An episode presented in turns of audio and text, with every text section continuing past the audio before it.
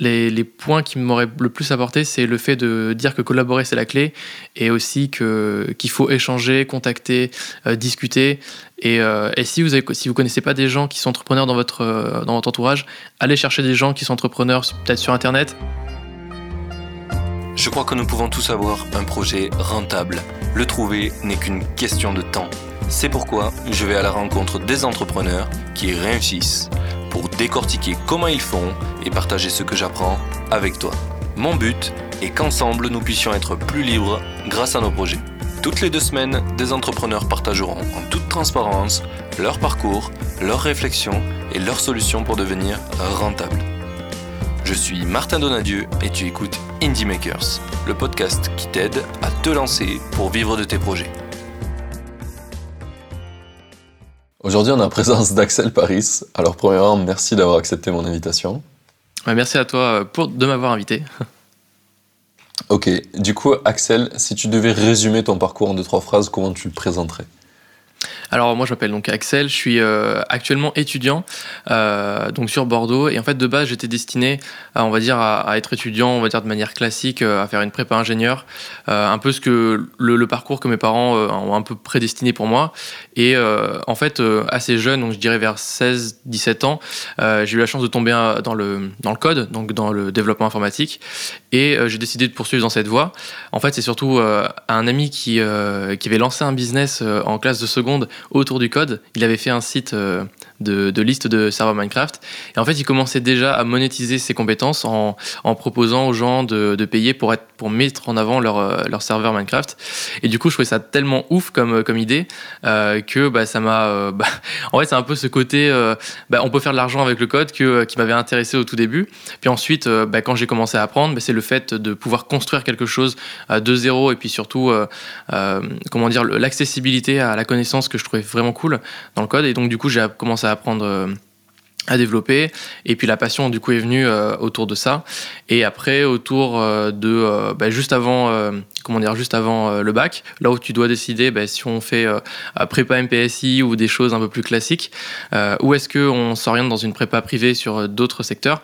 Bah, en fait j'avais un ami qui lui aussi avait appris le code en même temps que moi et euh, on s'était tous les deux dit, ben, vas-y, on va aller sur Bordeaux et on va faire une école d'informatique. Euh, donc, contrairement à l'idée reçue de, ben, on est bon en maths, donc on va continuer dans euh, une, ben, dans, une prépa, un truc comme ça. Donc, on est parti sur Bordeaux pour faire une école d'informatique. Et donc, ce qui était cool, c'est que pendant les deux premières années de cette école, en fait, on avait la moitié de la journée qui était le temps de travail d'école et l'autre moitié de la journée qui était du temps de dispo pour travailler sur nos projets. Et en fait, ben, pendant ce temps de dispo, ben, j'en ai profité pour beaucoup apprendre euh, autour du code, mais aussi pour euh, lancer un peu mes, petits business. Donc j'ai pu tester pas mal de trucs, il y a plein de trucs qui ont échoué. Euh, et dans le lot de, tout ce que j'ai pu lancer, bah, il y a des choses qui ont un peu plus marché, notamment ma chaîne YouTube qui, a, qui a un petit peu monté. à côté de ça, j'ai commencé à vendre des formations. Et en fait, bah, j'ai commencé à, à, vraiment bien progresser. surtout qu'en fait, j'ai remarqué que mon profil a très vite changé en 2-3 ans. En fait, avant, j'étais quand même assez. Euh... Alors, je vais pas faire le cliché du mec qui était timide puis qui est devenu introver... Euh, qui est devenu extraverti et tout ça. Euh, mais c'est un peu le cas, c'est-à-dire qu'avant, j'allais pas spécialement euh, vers les autres et j'étais pas autant à l'écoute et comment dire expressif. Et maintenant, je suis beaucoup plus expressif, beaucoup plus à l'écoute et surtout, je vais chercher, on va dire, les contacts, les opportunités. Alors qu'avant, en fait, je serais resté juste dans mon coin. là, maintenant, j'ai beaucoup plus envie d'aller, bah, par exemple, parler à des partenaires, parler à des gens, rencontrer des gens. Et ça, je pense que ça a été 2-3 ans sur Bordeaux qui m'ont vraiment euh, shifter la mentalité. Et probablement que si j'avais été euh, resté chez mes parents et que j'aurais fait une prépa MPSI ou un truc comme ça, ou qui m'aurait un peu bouffé mon temps, je pense que je l'aurais pas fait. Donc, euh, donc voilà un petit peu globalement pour résumer. Du coup, un peu mon état d'esprit, c'est maintenant je suis, un peu plus extraverti, je vais chercher les opportunités. Et, du coup, bah, pendant ce temps de libre, donc là maintenant j'ai beaucoup moins de temps avec la je suis en alternance, mais pendant tout ce temps libre, j'ai eu le temps de, de bien profiter, de tester ce qui marche, ce qui marche pas. Euh, et, du coup, bah, c'est comme ça que maintenant, bah, je vis un peu de mon activité euh, à côté de mes études. ok, c'est un bon résumé. Du coup, tu as commencé à entreprendre direct quand tu as commencé ton école, c'est ça? Qu'est-ce qui t'a... Finalement, c'est le, la découverte du code qui t'a donné envie d'entreprendre, mais par exemple, tu, dis que tu as fait une chaîne YouTube qui s'appelle Axel mm. Paris, mais euh, c'est quoi qui t'a amené à faire une chaîne YouTube finalement? Parce que c'était pas du tout en rapport avec le code Ah ouais, ça avait aucun rapport. En fait, de base, YouTube, c'était vraiment. J'avais dû commencer, mais il y, a, il y, a, longtemps, je crois, en 2013, donc je devais avoir avant 16 ans, j'avais fait au début cette chaîne euh, qui parlait vraiment de tout et de rien. C'était des, jeux vidéo, euh, des effets spéciaux, des tutos Photoshop et tout ça. Donc il y avait aucun, aucune vision business. Et en fait, c'est vraiment quand, euh, j'ai décidé de, me dire bah, comment est-ce que je peux monétiser mon temps, parce qu'en fait, bah, j'avais ces demi-journées-là et je me disais, bon, ben si je veux après enchaîner sur un, soit un, bon CDI ou alors me lancer en freelance et tout ça, il faut que j'ai fait des choses avant pour, pouvoir me, me créer un portfolio, une carte de visite. Et, euh, et, du coup, pour moi, la, manière, l'une des manières les plus simples, c'était de pouvoir créer du contenu. Et c'était un peu l'époque euh, où euh, Antoine BM commençait à, décoller. tu avais tout un petit peu ce, cet écosystème autour des formations en ligne et du, du, contenu en ligne qui commençait à exploser. Et donc, c'est là où j'ai décidé de réorienter ma chaîne, qui était plus du coup gaming, tuto et tout ça, vers des formations. Et en fait, donc je crois que c'était la première année où j'étais arrivé sur Bordeaux. Euh, c'est là où j'ai découvert la plateforme Udemy. Et du coup, c'est là où j'ai commencé à créer ma première formation sur la plateforme. Et euh, bah, franchement, j'ai trop kiffé parce que c'est euh, c'est à ce moment-là où tu te dis, en fait, tu vois, j'avais passé peut-être 3-4 ans à développer une chaîne en mode divertissement, où là, je faisais peut-être 15-20 euros par mois. en Udemy, là, j'ai lancé ma première formation et j'avais fait 300 dollars le premier mois. Donc pour moi, c'était juste révolutionnaire. Et donc, c'était quoi, quoi le sujet de ta première formation? Ça s'appelait euh, Devenir web designer. Euh, et en fait, c'est d'ailleurs toujours. Enfin, j'avais refait une mise à jour de cette formation, mais c'est toujours ma formation best-seller. Donc, je suis très très content de cette formation. Et aujourd'hui, elle doit faire ouais 500, 600 euros par mois, sans que j'ai besoin de la retoucher. Donc, c'est vraiment pour le coup un truc assez passif. Et en fait, le seul travail qu'on a à faire, c'est d'aller voir sur la plateforme, répondre aux, questions des, étudiants, et peut-être, voilà, si on a envie de mettre à jour quelques sessions, on peut le faire. Euh, mais sinon, ça, reste quand même globalement assez passif. Et euh, ça, franchement, j'avais bien kiffé. Donc, en gros, pendant deux ans, j'ai fait vraiment un gros travail de, de, créer des formations. Donc, je dis en créer, je pense, 15, euh, entre 15 et 16 pendant les deux, premières années sur Bordeaux. J'ai testé différents formats. J'ai testé des formats plus. par exemple, j'ai testé le format un peu. J'ai testé le format de formation gratuite où dedans on met un lien affilié et en me disant, ben, il y a beaucoup de gens qui vont s'inscrire, donc peut-être qu'avec le lien affilié, ça va faire des ventes. spoiler alert, ça ne marche pas du tout. Parce qu'en fait, les, les gens qui, qui, regardent du gratuit, en fait, ils vont jamais au bout des formations, euh, ils vont, euh, ils sont pas du tout intéressés. Et en fait, euh, la, la, si on veut, veut, bien marcher sur Udemy, il faut faire des formations euh, orientées pour débutants, donc pour qu'il y ait un maximum de personnes qui entrent dans le cours, sur un sujet qui est porteur et des cours payants. Pour moi, c'est ça vraiment les trois critères sur Udemy qui font que ça marche. Euh, et, euh, et, on peut le voir, hein, enfin moi, sur toutes les formations qui étaient nichées, par exemple, sur, euh, j'avais fait une formation sur comment faire des paiements avec PayPal et Stripe euh, avec Node.js. Donc le truc, donc PayPal et Stripe et en plus Node.js. Donc bah, euh, enfin personne, comment dire, débutante va aller sur ce cours-là. En fait, il a très peu marché. Alors que par exemple un cours sur Adobe XD, le cours complet, bah, les gens ils ont envie d'apprendre un logiciel de, de, A à Z. Et eh bien là, il y a beaucoup plus de ventes. Et donc c'est un peu la stratégie que j'avais employée. Et donc pendant deux ans, j'ai fait ça. Et en fait, euh, je me suis rendu compte que, bah, ça demandait beaucoup de travail, hein, quand même, de lancer une formation, parce que euh, là, on peut se dire, le mec fait du euh, MRR, c'est bon, il a des revenus et tout, mais c'est quand même deux ans où il faut quand même beaucoup travailler, il faut justement apprendre à bien s'exprimer. Et en fait, ça aussi, ça a été un point clé qui m'a permis vraiment de m'améliorer, mais tellement euh, sur l'expression orale, sur euh, le fait de pas faire des e et tout. Donc je le fais encore, mais je le fais beaucoup moins qu'avant. Et aussi j'ai beaucoup travaillé sur ma voix, où euh, avant j'avais une voix un peu frêle, toute jeunette, et ah. donc maintenant, ouais. et maintenant ça a grave changé quoi. Donc je suis plutôt, enfin je suis très content de cette expérience, et je pense que Udemy c'est une vraie opportunité, surtout pour ceux qui n'ont pas d'audience. Et, et, qui veulent se lancer, créer un petit business et tout. Et franchement, ça prend pas des plombes. Une fois que vous l'avez fait votre cours, bah, ça commence à vendre. Euh, donc moi, je peux que recommander ça pour les débutants. Quoi. Ok, et du coup, un truc intéressant là-dessus, c'est euh, tu te considérais à quel niveau en tant que web designer quand tu as fait cette formation? Ah, très très bonne question. Euh, je, me je me considérais en vrai pas trop comme web designer et du coup j'avais ce syndrome de l'imposteur, tu vois, euh, parce que euh, j'avais pas la sensation d'avoir fait. Euh, en fait, j'avais fait quelques contrats de freelance avant, mais c'était contrats de freelance quand j'avais 17, 17, ans. Donc c'était pas euh, ouais. des contrats pour. voilà euh, Gucci ou des trucs comme ça, tu vois. Donc euh, c'était euh, en fait ce que, je voulais faire, c'était surtout montrer comment est-ce que moi je design quelque chose sans avoir fait de cours et de formation avant. En fait, pour expliquer, bon, bah, en, autodidacte, voilà comment est-ce que je fais pour designer un site web. Et c'était simplement pour partager ce que, ce que moi j'avais appris tout seul, quoi. après, je, je, précisais bien, tu vois, je disais pas, je suis pas expert, j'ai pas fait 2000 sites et tout ça. Hein. Mais c'est vrai que les gens. Et même comme ça, ça a marché. Et ouais, et même comme ça, ça marchait. Donc en fait, il n'y a pas besoin d'être expert dans son, dans son truc pour lancer des formations. Moi aujourd'hui, si je vais sur Udemy, que je recherche un cours sur, euh, euh, par exemple, sur euh, Node.js ou sur n'importe quelle autre compétence, moi que le mec soit, soit expert ou pas, franchement, je m'en fiche. Moi en fait, ce que je vais voir, c'est est-ce que donc la personne sait bien présenter son sujet? Quel est son plan de, son plan de cours? Et si le plan de cours m'intéresse ben je le prends parce qu'après Udemy c'est pas un gros investissement ça va être 10-15 euros donc c'est pas c'est pas cher, quoi. C'est pas un engagement euh, à 600 euros, une formation sur 4 mois. Enfin voilà, c'est. Puis j'ai souvent eu cette conversation avec des gens, mais euh, je pense qu'il y a un vrai intérêt à te brander comme quelqu'un de pas expert dans le sens où euh, quelqu'un qui va débuter, bah, si tu lui donnes un expert en face de lui, il sait qu'il a plus les... Enfin, tu sais que la personne en face de toi, si ça fait... Tu sais, c'est un peu comme à l'école. Si tu as un prof en face de toi qui a plus fait de business depuis 15 ans et qui t'apprend du business, tu sais qu'il dit des trucs qui sont plus du tout à jour. Mm. Et quand tu as un expert en face de toi, des fois, ils sont un peu décorrélés de ce que toi, tu vas ressentir quand tu débutes. Et du coup, il va t'apprendre des trucs sans que tu comprennes euh, enfin que tu puisses te projeter. Alors que quelqu'un qui vient de débuter et qui te fait une formation sur ce qu'il vient d'apprendre, c'est tout frais et ça va correspondre parfaitement à ce que toi tu vis. Ouais, et puis euh, même le langage aussi qu'il va employer, euh, on n'a plus du tout le même langage. Tu vois, je le vois un petit peu où là, je suis en train de, de, de bien manger les dents sur, comment dire, sur comment est-ce qu'on crée une micro-entreprise et la différence entre la micro-entreprise et les sociétés, tout ça.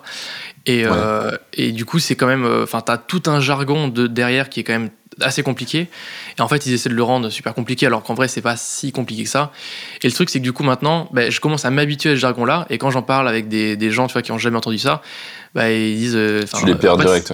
Ouais, c'est ça, tu vois, ils sont perdus. Et euh, je pense que c'est un peu le syndrome de l'expert où, quand dès que tu vas être un peu bon dans un domaine, ben, tu vas commencer à employer les mots qui te semblent normaux parce que tu les connais par cœur. Mais euh, faut pas oublier qu'après, tu parles à des gens qui connaissent pas du tout. Quoi. Donc, ça le plus dur. Donc ouais, je pense J'ai lu un truc là-dessus euh, justement qui disait que on avait tendance à plus on monte en compétence sur un sujet à utiliser de plus en plus de jargon, alors que c'est pas lié au fait d'être meilleur dans le domaine, c'est une simplification en fait pour nous-mêmes. Et du coup, ce qui fait que ça te rend inaccessible vis-à-vis des autres. Et hmm. ça, serait globalement une bêtise de le faire en fait. Parce que du coup, ça rend la, la connaissance de plus en plus difficile à acquérir parce qu'il faut acquérir tous les codes pour l'acquérir. Et du coup, c'est énorme, alors que juste la connaissance en elle-même n'est pas si énorme comme ce que tu disais. Quoi. Ouais, exactement. Hmm.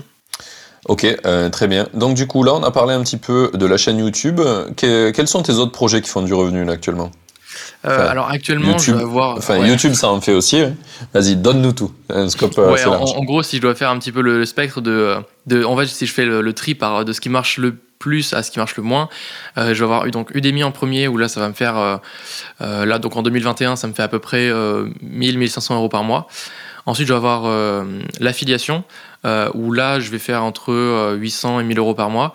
Donc l'affiliation, alors c'est un gros pilier, mais en fait ça comprend deux trois programmes qui marchent extrêmement bien, notamment la banque Shine où en fait j'avais fait une grosse vidéo qui a bien marché et en fait autour de la micro-entreprise. Et donc, en fait, ils me rémunèrent donc, aux gens qui euh, prennent leur, euh, leur abonnement euh, Shine Start ou alors qui démarrent leur micro-entreprise avec Shine. Et donc, comme cette vidéo a très bien marché, elle a dû faire, je crois, plus de 100 000 vues, bah, sur, le, sur les. comment dire, ça a réussi à se moyenniser tous les mois. Et donc là, à peu près, ça fait 1000 euros par mois. Et après, j'essaie d'additionner bah, autour de ça bah, d'autres programmes d'affiliation. Donc, je vais avoir par exemple Freebie, qui est un outil de comptabilité pour les micro-entrepreneurs. je vais avoir Finery bientôt, un nouveau partenaire. Euh, ah, etc. Et en fait, du coup, j'ajoute un petit peu tout ça. Et euh, ouais, donc ça va être des, bons projets qui vont arriver. Et en fait, j'ai remarqué que plus je réoriente ma chaîne autour de la micro-entreprise et euh, de l'entrepreneuriat en général, bah, plus j'ai de contacts de, boîtes intéressantes. Alors qu'avant, j'étais sur du design, des tutos Photoshop et tout. Bon, j'étais pas du tout contacté. Maintenant que je me réoriente un peu sur l'entrepreneuriat et finance, là, bah, naturellement, j'en ai quasiment une par semaine. Donc j'ai la sensation d'avoir beaucoup plus le choix. Et ça, c'est vraiment cool. Et ensuite, je vais avoir euh, YouTube. Donc, euh, YouTube de base avec euh, les revenus AdSense. là, ça va faire à peu près 500 euros par mois. Et après, je vais avoir, j'ai envie de dire un peu la catégorie fourre-tout. Ça va être genre prestation de services, de la vente de produits numériques, comme par exemple des produits sur Gumroad. par exemple, là, je vends un Google Sheet pour, pour suivre ses finances, justement. Et donc, en fait, tout ça réuni, ça doit faire à peu près 500 euros par mois. Donc c'est pas constant, mais c'est bon, ça, ça, ça, fait des petites vagues, quoi, on va dire. Donc si je dois faire une petite moyenne, ça sera à peu près ça. Et donc, en fait, j'ai remarqué vraiment la, grosse différence, je trouve, entre 2019, où là, j'avais lancé ma, chaîne, les premières formations et tout, et 2020, où là, j'ai j'ai la sensation d'avoir vraiment bien pris. Donc en 2019, j'avais dû faire, euh, je crois, 20 euh, 000 euros de chiffre d'affaires. En 2020, euh, 20, 32 et quelques. Et en fait, pour moi, le gros shift, parce que j'ai pas eu la sensation de travailler plus, mais à peu près pareil. En fait, pour moi, le gros shift, c'est le fait de travailler avec d'autres gens et de travailler avec des collaborateurs, des partenaires, des marques, des, personnes affiliées. Et en fait, pour moi, c'est ça qui a fait que mes revenus se sont stabilisés, sont, ont grossi avec le temps. Et euh, si on a un peu d'influence, bah, en fait, pour moi, le, mieux, c'est de travailler avec plein de marques un peu partout. Parce qu'en fait, toutes les moyennes de revenus en courbe, bah, ça va faire que euh, ça va grossir euh, bah, les revenus de manière générale. Quoi. Et du coup, pour moi, c'est ça l'effet, l'effet d'écosystème. Ouais, c'est ça. plus tu plus, as des pieds un peu partout, plus j'ai l'impression euh, tu es connu et donc bah, tu as, des gens qui vont venir te contacter, te proposer des trucs. Et euh, du coup, je pense, euh, moi, ce serait le conseil que j'ai à, donner aux gens qui, nous écoutent, c'est euh, essayer de pas rester trop dans votre coin, essayer de collaborer, de contacter des gens, chercher des opportunités. et dites, dites, pas non tout le temps à chaque opportunité. Des fois, ça peut être cool de dire oui, de tester et tout. Donc voilà. Mmh. C'est un des, un des points que j'ai reporté hier dans la publication que j'ai fait du tweet. Là un peu avec les datas du podcast, où je me suis rendu compte que intuitivement, tu penses au début euh, dire non parce que soit t'es pas capable, soit ça va pas, soit t'es pas sûr, soit bref, plein de choses dans ton cerveau qui t'empêchent de faire les choses et du coup tu veux pas les faire. Mais in fine, si tu te forces un peu, et moi ça m'est arrivé avec des épisodes de podcast, eh ben je me suis retrouvé à que ce soit les meilleurs épisodes les plus écoutés, alors que je me suis dit ça va être de la merde ou même des fois, juste avant de rentrer en interview, je me dis putain, mais pourquoi? Tu sais, j'ai accepté alors que je pensais pas le faire et je me dis encore, ça va être pourri. Et en fait, le mec est génial et je me dis putain, mais je suis vraiment un con si je m'écoutais, j'aurais loupé ça quoi. Ouais, donc tu vois, c'est euh, pour ça qu'il faut prendre les opportunités. Euh. Après, bien sûr, qu'on n'a pas le temps, bah, on n'a pas le temps, mais euh, là, si on peut le prendre, faut le faire quoi. Puis après, on, est entrepreneur aussi, hein, donc il euh, faut, faut, les saisir les opportunités. Hein. c'est d'autant plus important. Clairement. Mm. Euh, une, une, une, question que je me pose, parce que là, du coup, tu, on a parlé du MRR et clairement, tu fais déjà un bon MRR pour tes, tes side projects. pourquoi tu as, as, continué la voie études, etc., si, euh, si le projet ça marche si bien? Euh, ouais, très, très bonne question parce que euh, en fait, je pense la ce qui fait que je reste dans mes études, bah, c'est surtout parce que j'avais j'avais fait un prêt euh, étudiant pour mes deux premières années, quand même de 27 000 euros, donc voilà, c'est ça reste un bon petit prêt. Et en fait, l'école dans laquelle je suis, au bout de trois ans, ne fournit pas de diplôme, c'est juste une attestation, on va dire, de voilà qui dit vous avez fait l'école pendant trois ans. Et après, si on veut vraiment avoir le diplôme, c'est au bout de cinq ans. Et donc là, je suis dans ma quatrième année. Euh, je finis ma quatrième année actuellement, donc il va me rester encore un an. Donc c'est quand même l'année qui est quand même assez dure parce que euh, on, on, est dans, dans, le cursus et puis en plus je suis en alternance. Donc du coup je vais avoir euh, l'entreprise toute la semaine et après en fait mon business maintenant c'est bah, c'est le soir et le week-end. Donc en gros grosso modo je fais des semaines à 60-70 heures donc c'est pas mal pas mal de taf. Et du coup bah, pourquoi est-ce que je reste? Je pense qu'il y y a deux aspects pourquoi est-ce que je reste parce que je me dis en fait en continuant mon en fait ma stratégie actuellement ce serait de continuer mon école euh, tranquillement, euh, de euh, peut-être me faire embaucher en CDI, donc soit dans la boîte dans laquelle je suis ou soit dans une autre boîte, faire un prêt IMO pour parce qu'en fait en tant que en tant qu'entrepreneur, ben, clairement les prêts c'est pas du tout ça. Et donc moi mon objectif c'est quand même d'avoir un, un, petit patrimoine quoi. Donc c'est aussi d'acheter un, un, un, autre appartement. Donc j'ai pu en acheter un récemment, peut-être qu'on en parlera. Et en fait, d'acheter un, bon appartement en tant que en tant qu'employé en CDI, parce que du coup, avec euh, le CDI, on peut facilement plus emprunter. Et donc, comme moi, je sortirais d'études avec euh, peut-être un bon, un bon portfolio, je pense qu'il y a moyen que j'ai un, bon salaire au tout début. Donc, je pense que j'y resterai pendant un ou deux ans, euh, faire mon prêt. Ensuite, j'arrête et ensuite, je recontinue du coup mon, mon entreprise en même temps. Et euh, ça, ce serait un peu la stratégie. Alors après, euh, j'ai aussi une stratégie un peu de filou, donc je sais pas si légalement j'ai le droit de faire ça, mais je, crois que oui. En gros, ce serait de faire grossir ma micro-entreprise le plus possible pendant ces années-là où justement j'ai pas trop le temps. Et le moment où je décide d'arrêter le CDI, euh, eh bien en fait, j'arrête la micro-entreprise, je la, coupe, enfin je la radie, et je crée une société, une SASU, une SARL ou un truc comme ça, pour profiter du chômage pendant un ou deux ans. Euh, parce que je serais entre guillemets créateur d'entreprise à ce moment-là. Donc je sais pas à quel point c'est, enfin je sais pas si les gens le font ou pas ce, ce, truc-là, mais on m'a dit que c'était peut-être possible. Et si, il me semble, il me semble que c'est tout à fait possible et c'est pas de la filouterie pour moi. C'est comme ça qu'est fait notre système. Il, il est fait pour t'aider dans certains cas. Il y a beaucoup de startups qui se créent grâce au, au chômage, tu peux être créateur d'entreprise. Il y a même un, statut exprès pour ça euh, quand tu vas à Pôle emploi. Si tu es créateur d'entreprise, ils te font pas euh, passer des millions d'entretiens, etc. Donc, euh, donc je pense que c'est tout, à fait, c'est tout à fait envisageable. Ah. C'est ça. Après, ce qui, me, ce qui me dérange un petit peu, c'est le fait que, en gros, si les gens voient, bah, tu as une entreprise profitable qui marche très très bien, tu l'arrêtes. Et après, tu te mets en créateur d'entreprise pour, comment dire, mettre cet argent là-dedans et pour pas dire, en gros, bah, tu aurais pu continuer en micro-entreprise. Je sais pas si tu vois ce que je veux dire. Bah, en fait, euh, je pense que vu comment tu es parti, dans tous les cas, tu vas péter les plafonds d'ici le moment où tu voudras euh, commencer à le faire. Donc tu seras obligé, ça sera légalement le cadre qu'on te dit, bah, monsieur, vous avez dépassé les plafonds, vous devez faire une entreprise. Donc, ok. Je pense que... Peut-être que ce sera naturel. Peut-être que je toucherai le chômage de manière naturelle. Et euh, donc voilà, du coup, je pense que je ferai ça pour acheter euh, donc un, un, appart. Donc en fait, le, le, moteur, ce serait surtout, je pense, euh, l'investissement. après, si je trouve une boîte qui me plaît, bon, pourquoi pas. Mais honnêtement, là, avec l'alternance qui se passe, ben, en fait, j'ai quand même beaucoup de comment dire en fait tout, tout, tout, ce qui se passe dans la vie de micro-entreprise en fait ça se passe la semaine. Et euh, en fait si par exemple j'ai des calls euh, bah, le lundi le mardi le vendredi ben, je peux pas le faire parce que je suis euh, je suis en entreprise. Et heureusement par exemple que j'ai des cours. Donc des fois il y a des cours comme la à distance où je peux un peu squeezer les cours à distance. Bon j'espère que mon école m'entend pas parce que c'est c'est pas top de dire ça. Bah, je pense que ils préfèrent des gens comme toi qui sont entrepreneurs qui font plein de trucs et qui parce que ils, forcément ils auront une bonne image de leur école grâce à des gens comme toi qui sont arrivés à créer leur business pendant qu'ils étaient à l'école. Donc ça veut dire que tu peux faire des choses que euh, ben, forcément c'est en partie grâce à eux aussi que tu arrives à faire tout ce que tu fais. Donc mm. c'est une c'est un, bon côté. Moi je sais que quand j'étais à Epitech euh, mon, ma pseudo-alternance, on doit faire à un moment donné une alternance, je l'ai fait pour moi-même en tant qu'auto-entrepreneur, tu vois. Et ils ont accepté, ils ont dit, bah, fine mec, tu fais du blé avec ton auto-entreprise, vas-y. Tu vois, donc je pense que les écoles, elles sont... Du coup, tu as financé ton, ton, ta formation avec euh, les revenus de ta micro-entreprise, en gros euh, non, non, le, financement, j'ai quand même emprunté parce que ça coûte ultra cher. Ah mais euh, je vivais, je me payais grâce à l'auto-entreprise. Ouais, ça c'est pas mal. Après, j'avais ce choix-là aussi à, au tout début, quand j'ai quand fini mes deux premières années, il fallait que j'aille en alternance. Donc c'était soit je, je me finançais moi-même en micro-entreprise, mais après, je me suis dit, bah, c'est vrai que l'expérience d'entreprise, en fait, je peux pas dire que j'aime pas l'entreprise si j'ai jamais testé. Et là, bah, je suis content parce que ça va bientôt faire trois ans euh, que j'ai pu tester. C'est un format qu'en vrai, j'aime bien. Mais je trouve que c'est très bien quand on n'a pas de projet à côté et qu'on veut rentrer euh, peinard, le, le, le soir euh, chez soi.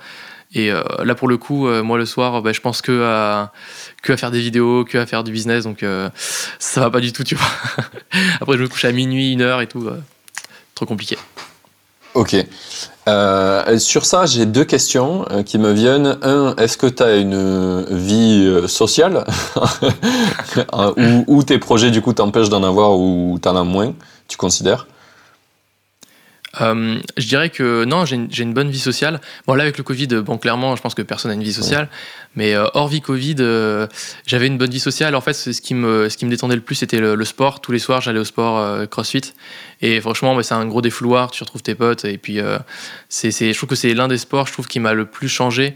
Et aussi au niveau de l'état d'esprit. Et je trouve que c'était vraiment cool. C'est, très fédérateur comme, comme, comme sport. Et euh, c'est très euh, lié à la communauté, c'est beaucoup moins individuel. J'avais fait un moment euh, du, de, la, du, de, la, musculation en salle. c'est pas mal, mais c'est très basé sur, bon, on va dire, soi, et c'est beaucoup moins communautaire, alors que le CrossFit, c'est très communautaire, et ce que je trouve vraiment excellent quoi, avec. Et donc là, bah, je suis plus que navré de ne pas pouvoir en faire. En ce moment, c'est terrible. Et euh, du coup, bah, c'était vraiment l'un de mes, mes euh, comment dire, défouloirs principales. Après, je sortais aussi beaucoup. Et euh, le truc, ce que j'ai remarqué, et je pense que c'est peut-être lié à ça, c'est qu'en 2019, bah, je sortais pas non plus beaucoup, mais je sortais quoi. En 2020, j'ai quasiment pas pu sortir à cause du Covid. Et c'est peut-être ça qui a fait que bah, le business a plus monté. J'ai peut-être voulu prendre plus d'opportunités parce que j'avais plus de temps aussi, probablement. Donc c'est très probablement lié également à ça. Ouais. C'est un des. Moi, ça a été un grand débat chez moi avec mes potes ou avec les gens de mon entourage parce que ben, je crée des business comme toi. Et du coup euh, des fois on m'a dit ouais mais en fait euh, tu fais toujours des trucs euh, sur tes business. Et sauf qu'à côté les gens ils te disent ah ouais mais j'aimerais bien faire tel projet et ce truc là et puis tu leur dis alors ça a avancé et puis ça avance jamais. Et ils comprennent pas pourquoi. Ils sont là ouais mais là j'ai pas le temps machin. Tu vois ouais mais en fait regarde je suis comme toi. C'est juste que moi en fait au lieu d'aller boire des coups tous les soirs ben je fais mes projets tous les soirs.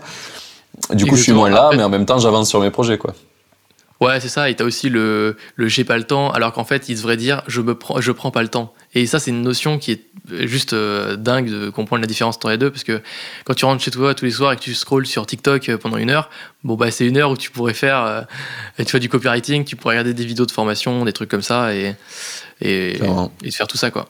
Donc après, il faut aussi quantifier son temps. Je trouve que c'est pas mal aussi de, de se dire bon bah tiens, j'ai tel objectif cette semaine, combien de temps j'ai passé à le faire euh, après, il y a plein d'outils. Après, il faut pas être trop non plus, euh, je pense, acharné. Je sais pas, toi, à quel point tu traques ton temps. Enfin, si tu es un peu dans ce, dans ce, dans ce sujet-là, tu vas d'essayer de traquer son temps, de savoir où est-ce que tu passes euh, ton, ton énergie tout. Tu le fais ça ou pas? Alors, je, je, le traque passivement. Donc, j'ai constamment allumé sur mon ordi un truc qui s'appelle Rescue Time. Euh, hmm. qui permet de traquer tout ce que je fais, euh, que ça soit aller sur un site porno ou aller sur YouTube ou bosser, il sait tout. Il sait tout, je l'ai mis en mode full, euh, full permission. Mais en contrepartie, ça me fait des rapports automatisés toutes les semaines, tous les jours, j'ai des objectifs, et du coup ça m'envoie des notifs, ça me dit, ben là t'as fit l'objectif, t'as assez bossé, tu peux, tu peux arrêter de bosser, oui ou non.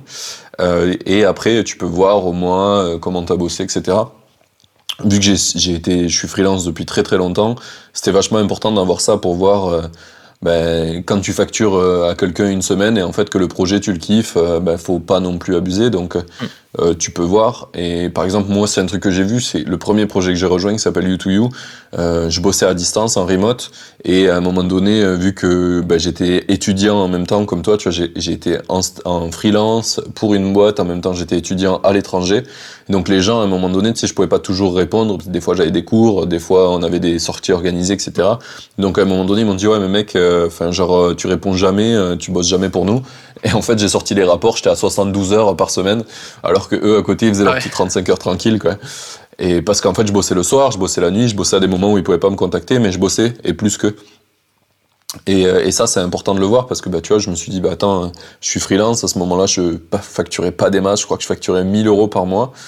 Euh, et, euh, et, en fait, je faisais du 70 heures semaine, quoi. Donc, euh, j'aurais dit à un moment, les gars, ça va pas marcher, ça. Vous pouvez pas me, me, dire je branlerai alors que je travaille pour quatre personnes et je suis payé pour un même pas un SMIC. donc, ok, donc toi, tu utilises Rescue Time. Et en fait, ce serait un peu l'équivalent de Toggle, à peu près?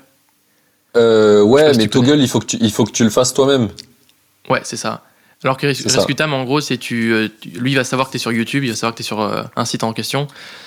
Ouais, il traque toutes les URL, toutes les URL, tous les logiciels, puisqu'il a installé Endure dans ton Mac, pour le coup, pour moi. Euh, et du coup, il traque vraiment tout, l'utilisation de quel soft, même dans les softs, il sait récupérer les tabs s'il y en a, ou les noms des fichiers, ah pour certains fichiers. Donc, tu as vraiment un détail assez, assez, assez bon, quoi. Ok, d'accord, trop bien. Bah le seul truc qui est dommage, c'est sur les, les, devices, euh, genre le téléphone, etc. Quoi. c'est plus complexe. Hmm. Ouais, du coup, tu peux traquer ton temps. Bah, en fait, je pense que c'est bien de le faire, mais il faut pas non plus le faire en mode euh, trop. Euh, enfin, tu sais, enfin, alors le traquer son temps, je trouve que c'est super, mais planifier son temps, c'est c'est peut-être un autre débat aussi. Je sais pas si toi tu planifies beaucoup tes semaines à l'avance. Toi, tes rendez-vous, toi, je sais que tu les, tu les prends trois semaines, un mois, trois mois à l'avance. La, seule chose qui est planifiée, c'est le podcast, qui est planifié très longtemps avant, où je réserve le mm. vendredi vraiment pour le podcast. Mais sinon, euh, dans mes, mes autres activités ou mes autres projets, je fais énormément de choses au fil de l'eau, comment ça vient. Euh, parce que je suis devenu très très bon à faire ça. Euh, je le conseille pas à tout le monde, mais je suis devenu très très bon à faire ça. Et je suis énormément dirigé par mon feeling, ce que je ressens au fond de moi que j'ai mm. envie de faire. Et quand je fais la chose au moment où j'ai envie de le faire, je suis une machine. Je sors des trucs de ouf en, en une heure ou deux heures, alors que ça aurait pu prendre un mois, tu vois. Mais quand je le sens, et je sais que c'est là, j'arrête tout, je peux faire, euh, c'est vraiment genre, je bloque tout, je supprime tout ce qu'il y avait, je le fais, et ça rend des trucs euh, oufissimes. Donc euh, je suis vraiment euh, très orienté sur ça. Je pense qu'il y a un vrai momentum dans toi. Et mm. si tu te contrains, bah, c'est sûr que tu vas être plus régulier. mais, euh, mais du coup, peut-être moins. Ça va rendre des choses moins ouf. Donc moi, je préfère avoir euh, plein de temps libre et, euh, et faire que les choses aient la, les places de venir plutôt que, le, plutôt que de tout, euh, tout faire Ouais. comme. euh, T'a- T'avais jamais essayé de planifier genre une semaine à l'avance en mettant heure par heure les projets sur lesquels tu veux bosser et tout? Euh, non, j'ai jamais essayé de faire ça. Enfin, je, je l'ai fait un petit peu dans différentes startups, mais euh, en fait, tu te rends bien compte rapidement que quand tu as des tâches euh, qui nécessitent de la créativité, euh, eh ben, euh, la, une time box, ça n'a aucun sens. C'est la- la cré- C'est c'est comme si tu disais à un mec qui fait de la musique, ben mec, tu vas faire un morceau par jour, euh, chaque matin, et l'après-midi tu feras le montage, et ça tous les jours. Bah en fait non, ça, ça, ça marche pas. Ça, ça marche, par exemple, le montage. Tu vois, le montage, il y a moins de créativité, même s'il y en a. Ça, ça- ouais, non, même pas pour le montage. Il y a très peu de choses en fait que je fais qui permettent de. J'ai lu un article aujourd'hui d'ailleurs euh, qui parlait d'ingénierie et, euh, et la seule chose qui disait dans l'ingénierie qui est considérée comme de l'ingénierie qui est répétable et que le temps est, il va être euh, constant, c'est genre euh, builder ton code, tu vois, le déployer. Ça, c'est toujours pareil. Mais euh, tu peux avoir des problèmes dans ton process, mais c'est des problèmes de process. Mais par contre, euh, faire une nouvelle fonctionnalité dans ton produit, il faut savoir où la placer, il faut inventer le design, il faut inventer la feature. Des fois, tu inventes des trucs en plus qui sont difficiles à coder. Donc, euh, c'est vraiment, vraiment difficile d'avoir une approximation euh, logique. Et je pense que tu perds énormément de temps si tu te mets à essayer de d'évaluer la créativité sur une timeline. C'est vraiment contre-productif pour moi. Hmm. Et il vaut mieux pas, euh, il vaut mieux pas le faire. En Ok, ouais, je comprends. Ouais. J'avais essayé de toute façon aussi pareil euh, une semaine euh, de planification. C'est après tu respectes plus rien et tu dis ouais c'est pas grave je le ferai demain. Puis ensuite demain tu sais, t'as toutes tes tâches qui s'ajoutent. c'est juste impossible c'est ça. Donc non C'est c'est Clairement. Et même, euh, même, tu vois, actuellement, là, je fais du freelance euh, tous les mercredis. Et, euh, et même là, bah, des fois, en fait, je suis censé faire du freelance et je, là, je me dis, bah, c'est pas le bon jour, tu vois. Et du coup, ça m'arrive de le décaler. Alors, le client, au début, il comprenait pas. Et maintenant, et, sauf que j'y ai expliqué, tu vois, j'ai dit, en fait, euh, c'est comme tu veux, soit euh, on travaille tous les mercredis ensemble, mais en fait, tu vas avoir euh, quelqu'un qui est plus ou moins motivé parce que bah, je suis un être humain, ou soit je le fais au meilleur timing pour moi, et dans ce cas-là, tu vas avoir à chaque fois une machine de guerre. Le mec a, a pas a choisi longtemps réfléchi. ouais, ouais. Euh, c'est c'est ça, il a dit ok, c'est pas, c'est pas grave, je vais pas mourir si on décale de deux jours. Par contre, si t'es au, au max à chaque fois, c'est ça a rien à voir quoi. Donc ça, ça a vraiment un, un gros gros impact. Un- un- la deuxième question que j'avais pour toi euh, sur ce sujet-là, et où tu disais bah, que tu avais toute la journée, euh, ton, ta seule envie c'était de bosser sur tes projets, mais sauf que tu avais d'autres trucs à côté qui t'empêchaient de le faire. Euh, Est-ce que tu as essayé de dealer avec euh, le mec qui t'emploie pour avoir du temps pour tes projets pendant que tu bosses avec lui, par exemple? Ou euh, peut-être avoir plus de temps? Euh, Je sais pas. Euh, non, j'ai pas trop dealé parce que euh, bah, c'est le truc, c'est que bon, en gros, il me paye. euh, en, plus, en fait, il, fait, bah, il paye ma formation, c'est une alternance. En fait, il me Ouais. paye moi aussi. Et donc, je sais pas, j'ai pas l'association de, de trop avoir de poids de négociation, tu vois. pour moi, c'est un peu en mode bah, bah, il m'emploie pour faire son taf, donc c'est normal, il m'emploie pour faire son taf, quoi. Donc, Ok, pour- ouais. pour- enfin, C'est tu vois ce que je veux dire, c'est que pour eux, ce serait assez bizarre de, de demander euh, Bon, bah, est-ce que je peux me réserver deux heures dans la journée là pour euh, taffer un peu euh, sur ma chaîne YouTube ou un truc comme ça, alors que lui, ça ne rapporte rien euh, Tu vois pas, pas vraiment, pas vraiment. Je pense qu'il y a un vrai et, et je trouve que c'est dommage. Ça nous arrive beaucoup de ne pas considérer ça. Mais regarde, si toute la journée tu te dis ah, putain, il me tarde le soir de pouvoir faire ma vidéo, bah, clairement, il y a des chances que tu sois un peu moins productif.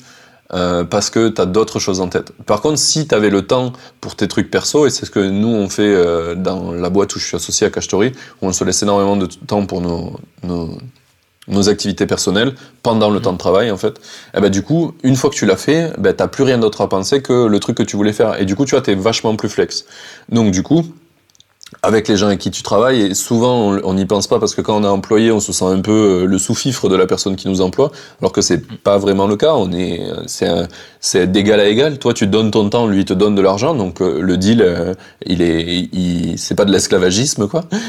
Euh, donc, donc, du coup, tu, tu peux donner un meilleur cadre en, en, donnant les avantages à la personne avec qui tu travailles, en lui disant, bah, en fait, si, je sais pas, le vendredi matin, je peux bosser sur mes projets, par exemple, et, et ben du coup en fait je vais avoir je vais pas me coucher à minuit tous les soirs parce que du coup mes projets ben, ils avanceront. Et du coup je serai plus performant au travail tous les jours.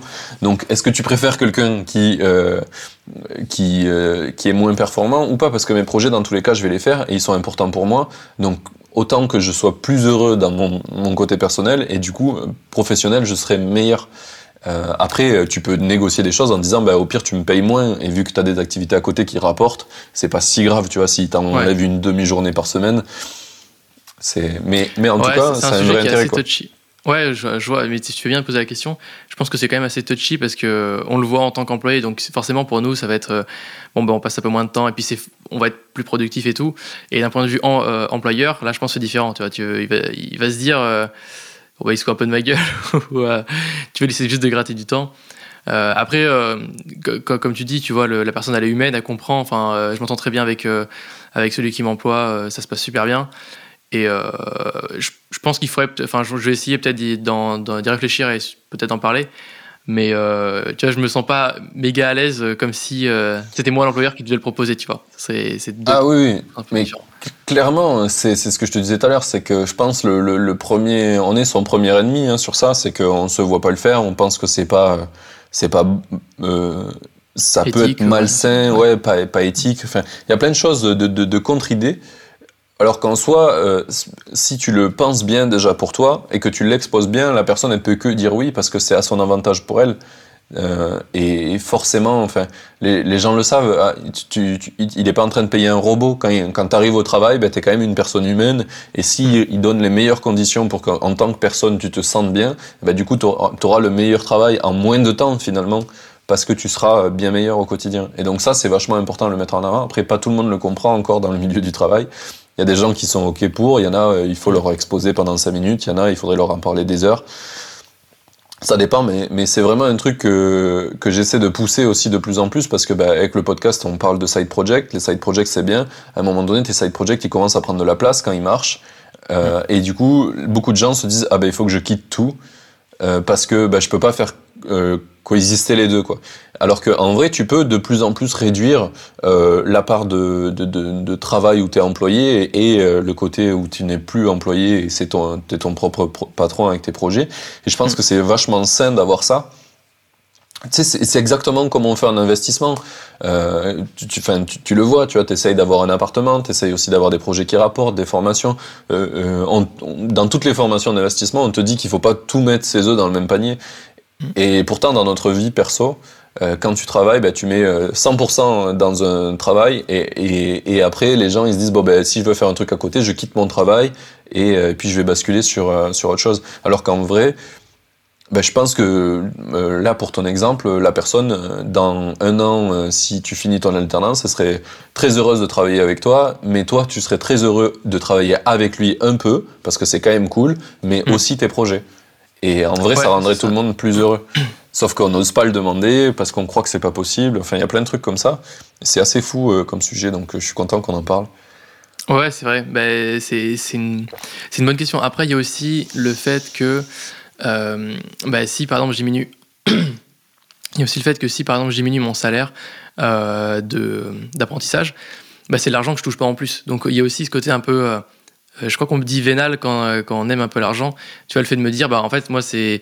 J'essaie d'un peu accumuler euh, tout l'argent que je peux gagner pour essayer de le placer et comme ça de me dire, bah tiens, dans 10 ans, j'aurai pas besoin, enfin, j'aurai pas de problème. Et il y, a aussi, y a aussi ce côté-là, un peu de sécurité au niveau, au niveau des revenus. Donc, c'était aussi par rapport à ta question sur pourquoi est-ce que je quitte pas l'alternance. bah, c'est aussi parce que bah, l'alternance, ça me rémunère, tu vois, ça fait quasiment un SMIC par mois. Et donc, euh, bah, un SMIC par mois, euh, c'est en fait, en fait, moi, je vis sur ce SMIC-là. Et après, tous les revenus de la micro-entreprise, c'est tout ce que je réinvestis. Donc, euh, moi, je vis, enfin, j'ai pas de grosses dépenses. J'essaie d'indexer mes dépenses sur que mon salaire de d'alternant. Et je me dis, ah, bah, après, si je coupe mon salaire d'alternant, là, je vais devoir vivre donc sur mes revenus de micro-entreprise. Donc là, pas de souci. Mais du coup, je pourrais beaucoup moins investir. Et et voilà, c'est juste un, cadre qui est un peu différent.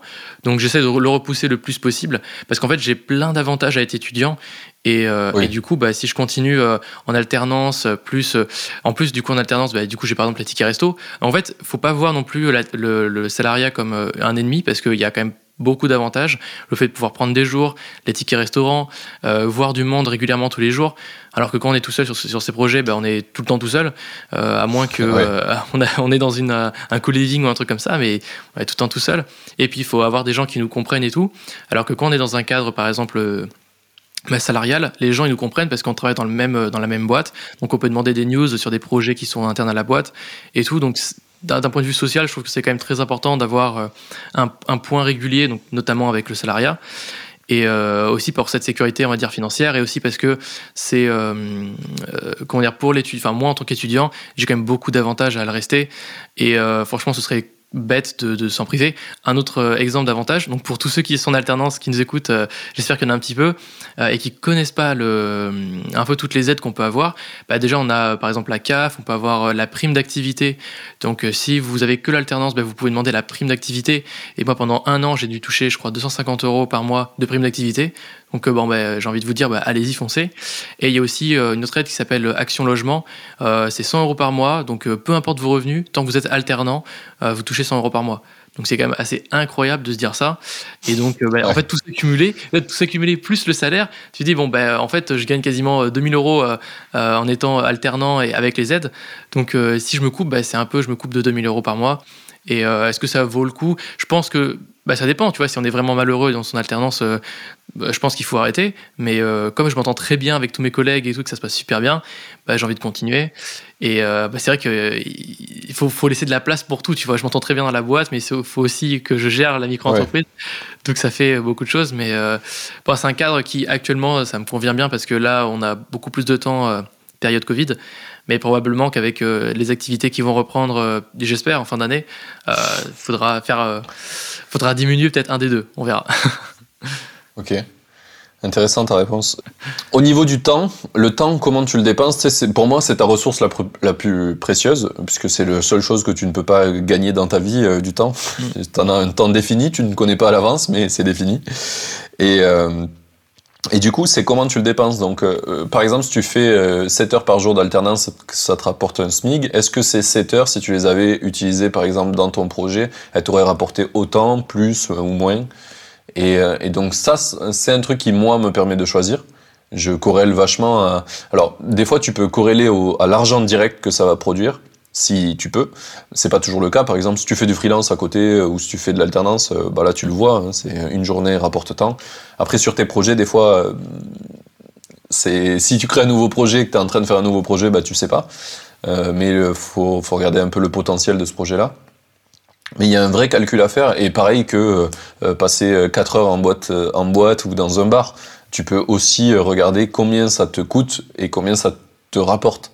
Euh, par exemple, moi j'ai arrêté de sortir dans les bars et dans les boîtes parce que en fait ça me coûtait beaucoup et ça rapportait que dalle. Voire ça te ça te faisait perdre encore plus de temps et d'argent le lendemain parce que t'étais dé démonté.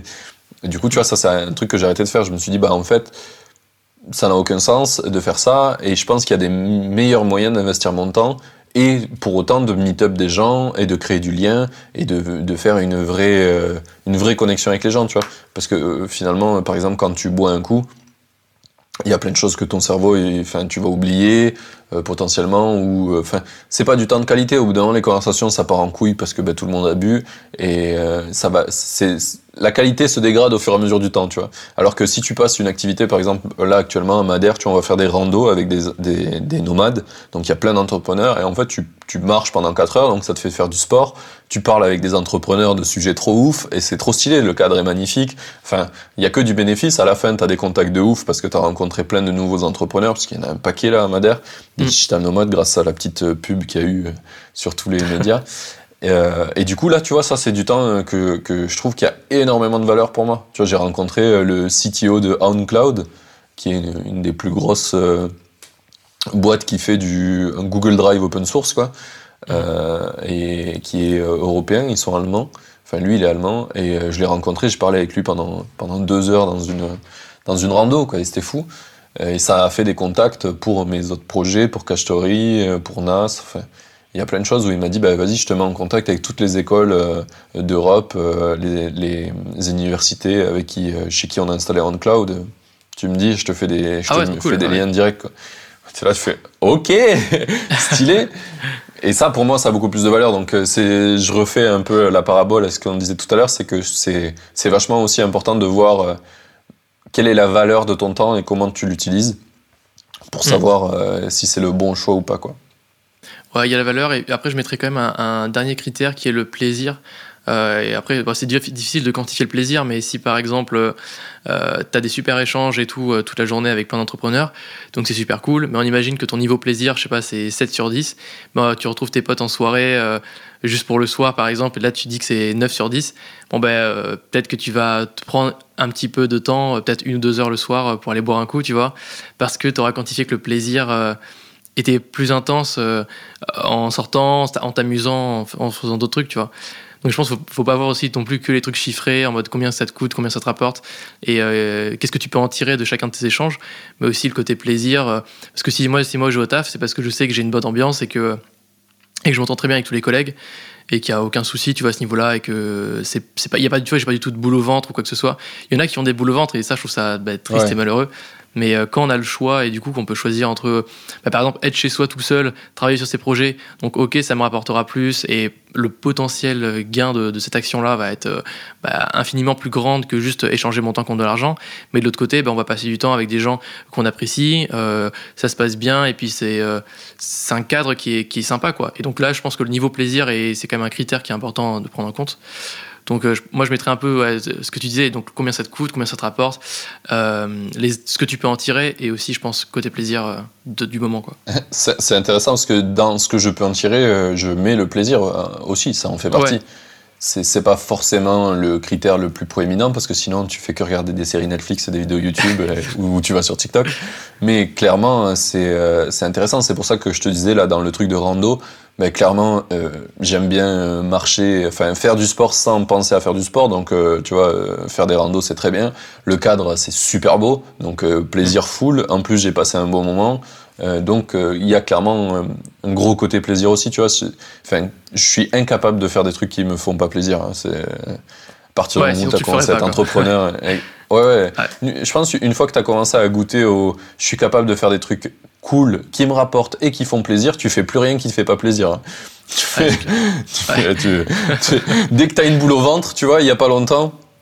On devait aller faire une rando justement à l'autre bout de l'île et je sentais qu'il faisait froid, tu vois. Mais juste une sensation. Et ça me- ça m'a déplu. J'ai dit, euh, j'ai envoyé un texto pendant qu'on était en voiture, on était sur le point d'y aller. J'ai dit, je vais pas venir. Et en fait, ils ont commencé la rando, il y a eu un vent de ouf et finalement c'était pourri, donc ils sont revenus quand même, ils ne sont pas allés. Mais tu vois, j'ai annulé alors qu'on avait prévu ça depuis une semaine et j'ai dit non, je le sens pas, tu vois, sur la route. Ok. Donc Ah, maintenant c'est toi, quand tu vraiment. dois euh, recevoir euh, tu sais, ta, fiche d'impôt que tu dois tout déclarer et tout. Là, ça doit être marrant parce que le truc, il le remplit jamais. Ça fait 4 ans qu'il est, euh, a jamais payé d'impôt et tout. oh non, ça me saoule ce truc. euh. Ouais, Non, quand même après, pas, après, il y a. Ouais, ouais, ouais. Ben, disons qu'il faut, euh, dans ton calcul des bénéfices, il faut penser aux bénéfices actuels, mais aussi aux bénéfices futurs ou, au- Ouais.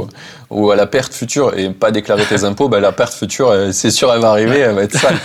Donc, euh, faut, faut pondérer. Mais après, il y a des choses où tu vraiment pas obligé de le faire. Euh, et il faut pas se forcer, quoi. Y a- en vrai, il y a peu de choses, à part l'État, qui t'emmerde avec des trucs des fois où t'es obligé de le faire. Et encore, tu vois, c'est pour ça que je suis en Estonie, parce que j'ai pas envie de dealer avec l'État français, parce que je trouve que c'est mal foutu. Je suis en train de me barrer et de plus de, de plus être euh, résident français pour la même raison. Donc, tu vois, je le fais quand même. Hmm. Mais euh, et, je suis super heureux, hein, franchement. euh, gérer ma boîte en Estonie, tu vois, c'est un vrai plaisir. C'est, j'aimerais passer simple plus de temps à la gérer, tu vois. Ouais, c'est trop simple. C'est vra- c'est tellement vraiment. simple que tu peux pas passer plus de temps. C'est, t'as déjà Mais- le, le temps au minimum quoi. Je, je- je sais que c'est un truc que je dis souvent, mais en gros, euh, je, je passe 4 heures par an dessus. 4 heures, tu vois, une demi-journée par- par an. du- en fait, tu, que tu- dalle. tu passes juste ton temps à créer tes factures, à faire ta compta, mais toute la partie euh, gestion, euh, enfin, je, sais- je sais même pas en fait ce que tu fais dans tes 4 heures. Tu vois, qu'est-ce qui te coûte euh, Il n'y a, y a pas de temps. gestion. Le, le- le seul temps que ça me coûte, c'est parce que je suis un bolos et que je perds les factures et que je mets du temps à les retrouver. Certaines, Ah, ok. parce que je paye des trucs. Et en Estonie, c'est super flexible. Ça m'arrive de pas foutre une facture pendant 6 mois et c'est ok, tu vois. Genre, tu, tu, la mets en retard, je me fais un peu engueuler par le comptable, mais euh, globalement, il me dit, c'est bah, t'as Ah abusé un peu là. Mais sinon, ça va, il y a pas de, l'État est assez flex tant que tu payes euh, dans une année, euh, dans donc les 300 derniers, euh, Ah 365 d'accord. jours, c'est, c'est ok. Non, non, c'est vraiment très très simple et très très cool. C'est, c'est la folie. Et le seul, le seul 4 heures que je passe, c'est parce que, parce que des fois j'oublie des factures et que je le fais pas de suite. Mais si je le fais de suite, c'est, ouais, je sais pas, il doit avoir une heure cumulée, quoi. Mais je du coup, en bien. fait, c'est que toi, t'es- ta, boîte en Estonie, tu factures tes clients avec, mais il n'y a pas un autre système avec la micro-entreprise? Enfin, Il me semblait que tu avais une micro-entreprise encore en France. euh, euh, Si, euh, alors ça, je suis en train de le fermer parce que bah, parce que parce que c'était une galère. Et du coup, là, je suis en train de réouvrir une auto-entreprise au Portugal parce que, en fait, quand tu as ta boîte en Estonie, euh, la boîte, elle permet de facturer et du coup, tu fais du business. Euh, donc, euh, Mhm. tu, tu factures à un autre business et l'argent arrive en Estonie. Ça, c'est une première chose. La deuxième chose, c'est toi, quand tu veux que l'argent il arrive sur ton compte. Et ça, c'est un Mhm. autre problème. Parce que du coup, ta boîte en Estonie, elle peut facturer partout dans le monde et l'argent peut arriver à être imposé en Estonie à condition que le travail effectué soit fait sur Internet et pas en physique. Ou, Mhm. Et que tu vends pas de produits physiques. C'est la condition pour que ça marche. Donc là, ça c'est OK pour moi parce que je fais tout sur Internet. Ça arrive en Estonie. Et par contre, en Estonie, quand moi je veux me faire payer, eh ben moi j'ai travaillé depuis quelque part. Du coup, personnellement, je suis obligé de payer là, à l'endroit où j'ai travaillé. C'est là où le problème commence. C'est que du coup, tu dois dealer avec d'autres États qui sont beaucoup moins modernes que l'Estonie. Et franchement, si il faisait pas si froid dans ce putain de pays, j'irais y vivre parce que ça serait beaucoup plus simple. Mais c'est quand même peu agréable l'Estonie. J'aime bien la chaleur. Tu vois, moi je suis à Madère parce qu'il fait bon et euh, j'ai un peu besoin de ça pour pour me sentir bien. Donc du coup, c'est plus compliqué. Alors là, je suis en train d'ouvrir donc une auto-entreprise portugaise.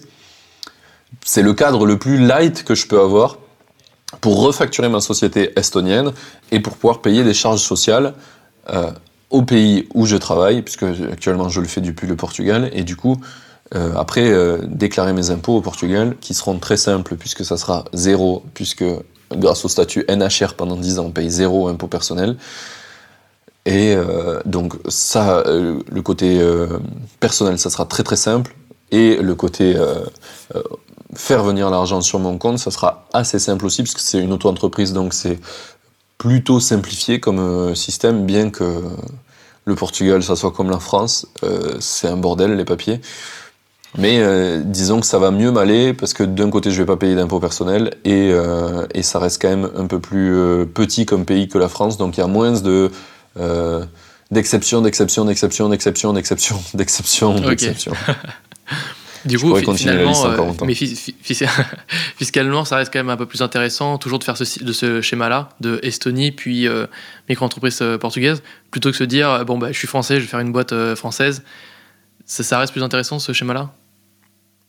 Euh. Qu'une boîte française, alors fiscalement un peu, puisque sur tes impôts personnels tu vas rien payer. Donc euh, fiscalement un peu, c'est sûr, avec le Portugal, pas avec l'Estonie. L'Estonie, euh, c'est, il n'y a pas Mm. D'avantage fiscal. Les seuls, les seuls avantages qu'il y a, c'est euh, administratif, euh, clairement euh, par, par la simplicité administrative. Et le deuxième point, euh, c'est que euh, tout argent qui reste dans la boîte, qui n'est pas dépensé ou qui est réinvesti, ne, euh, tu payes pas d'impôt dessus. Ça, c'est quand même sympa. Mais euh, ça pourrait exister en France, c'est juste qu'ils l'ont pas implémenté. C'est une loi qui marche en Europe. Hein. C'est pas pas un paradis fiscal. euh, L'Estonie, c'est juste que la France a décidé de récupérer le cash. L'Estonie préfère que tu réinvestisses. Mais euh, voilà, donc il n'y a, pas- a pas de gros avantage fiscal, mais il y a un gros avantage administratif. Pour le Portugal, il y a un avantage fiscal parce que j'y vis et que du coup j'ai le statut NHR qui permet pendant 10 ans, euh, vu que je ramène des capitaux extérieurs au Portugal, ben, ils me- m'autorisent à pas payer d'impôts puisqu'ils savent que je vais les dépenser dans le pays. Euh, ça c'est cool, mais après je vais, je vais douiller euh, des impôts comme tout le monde et euh, il y a un bon taux aussi au Portugal, c'est presque comme la France.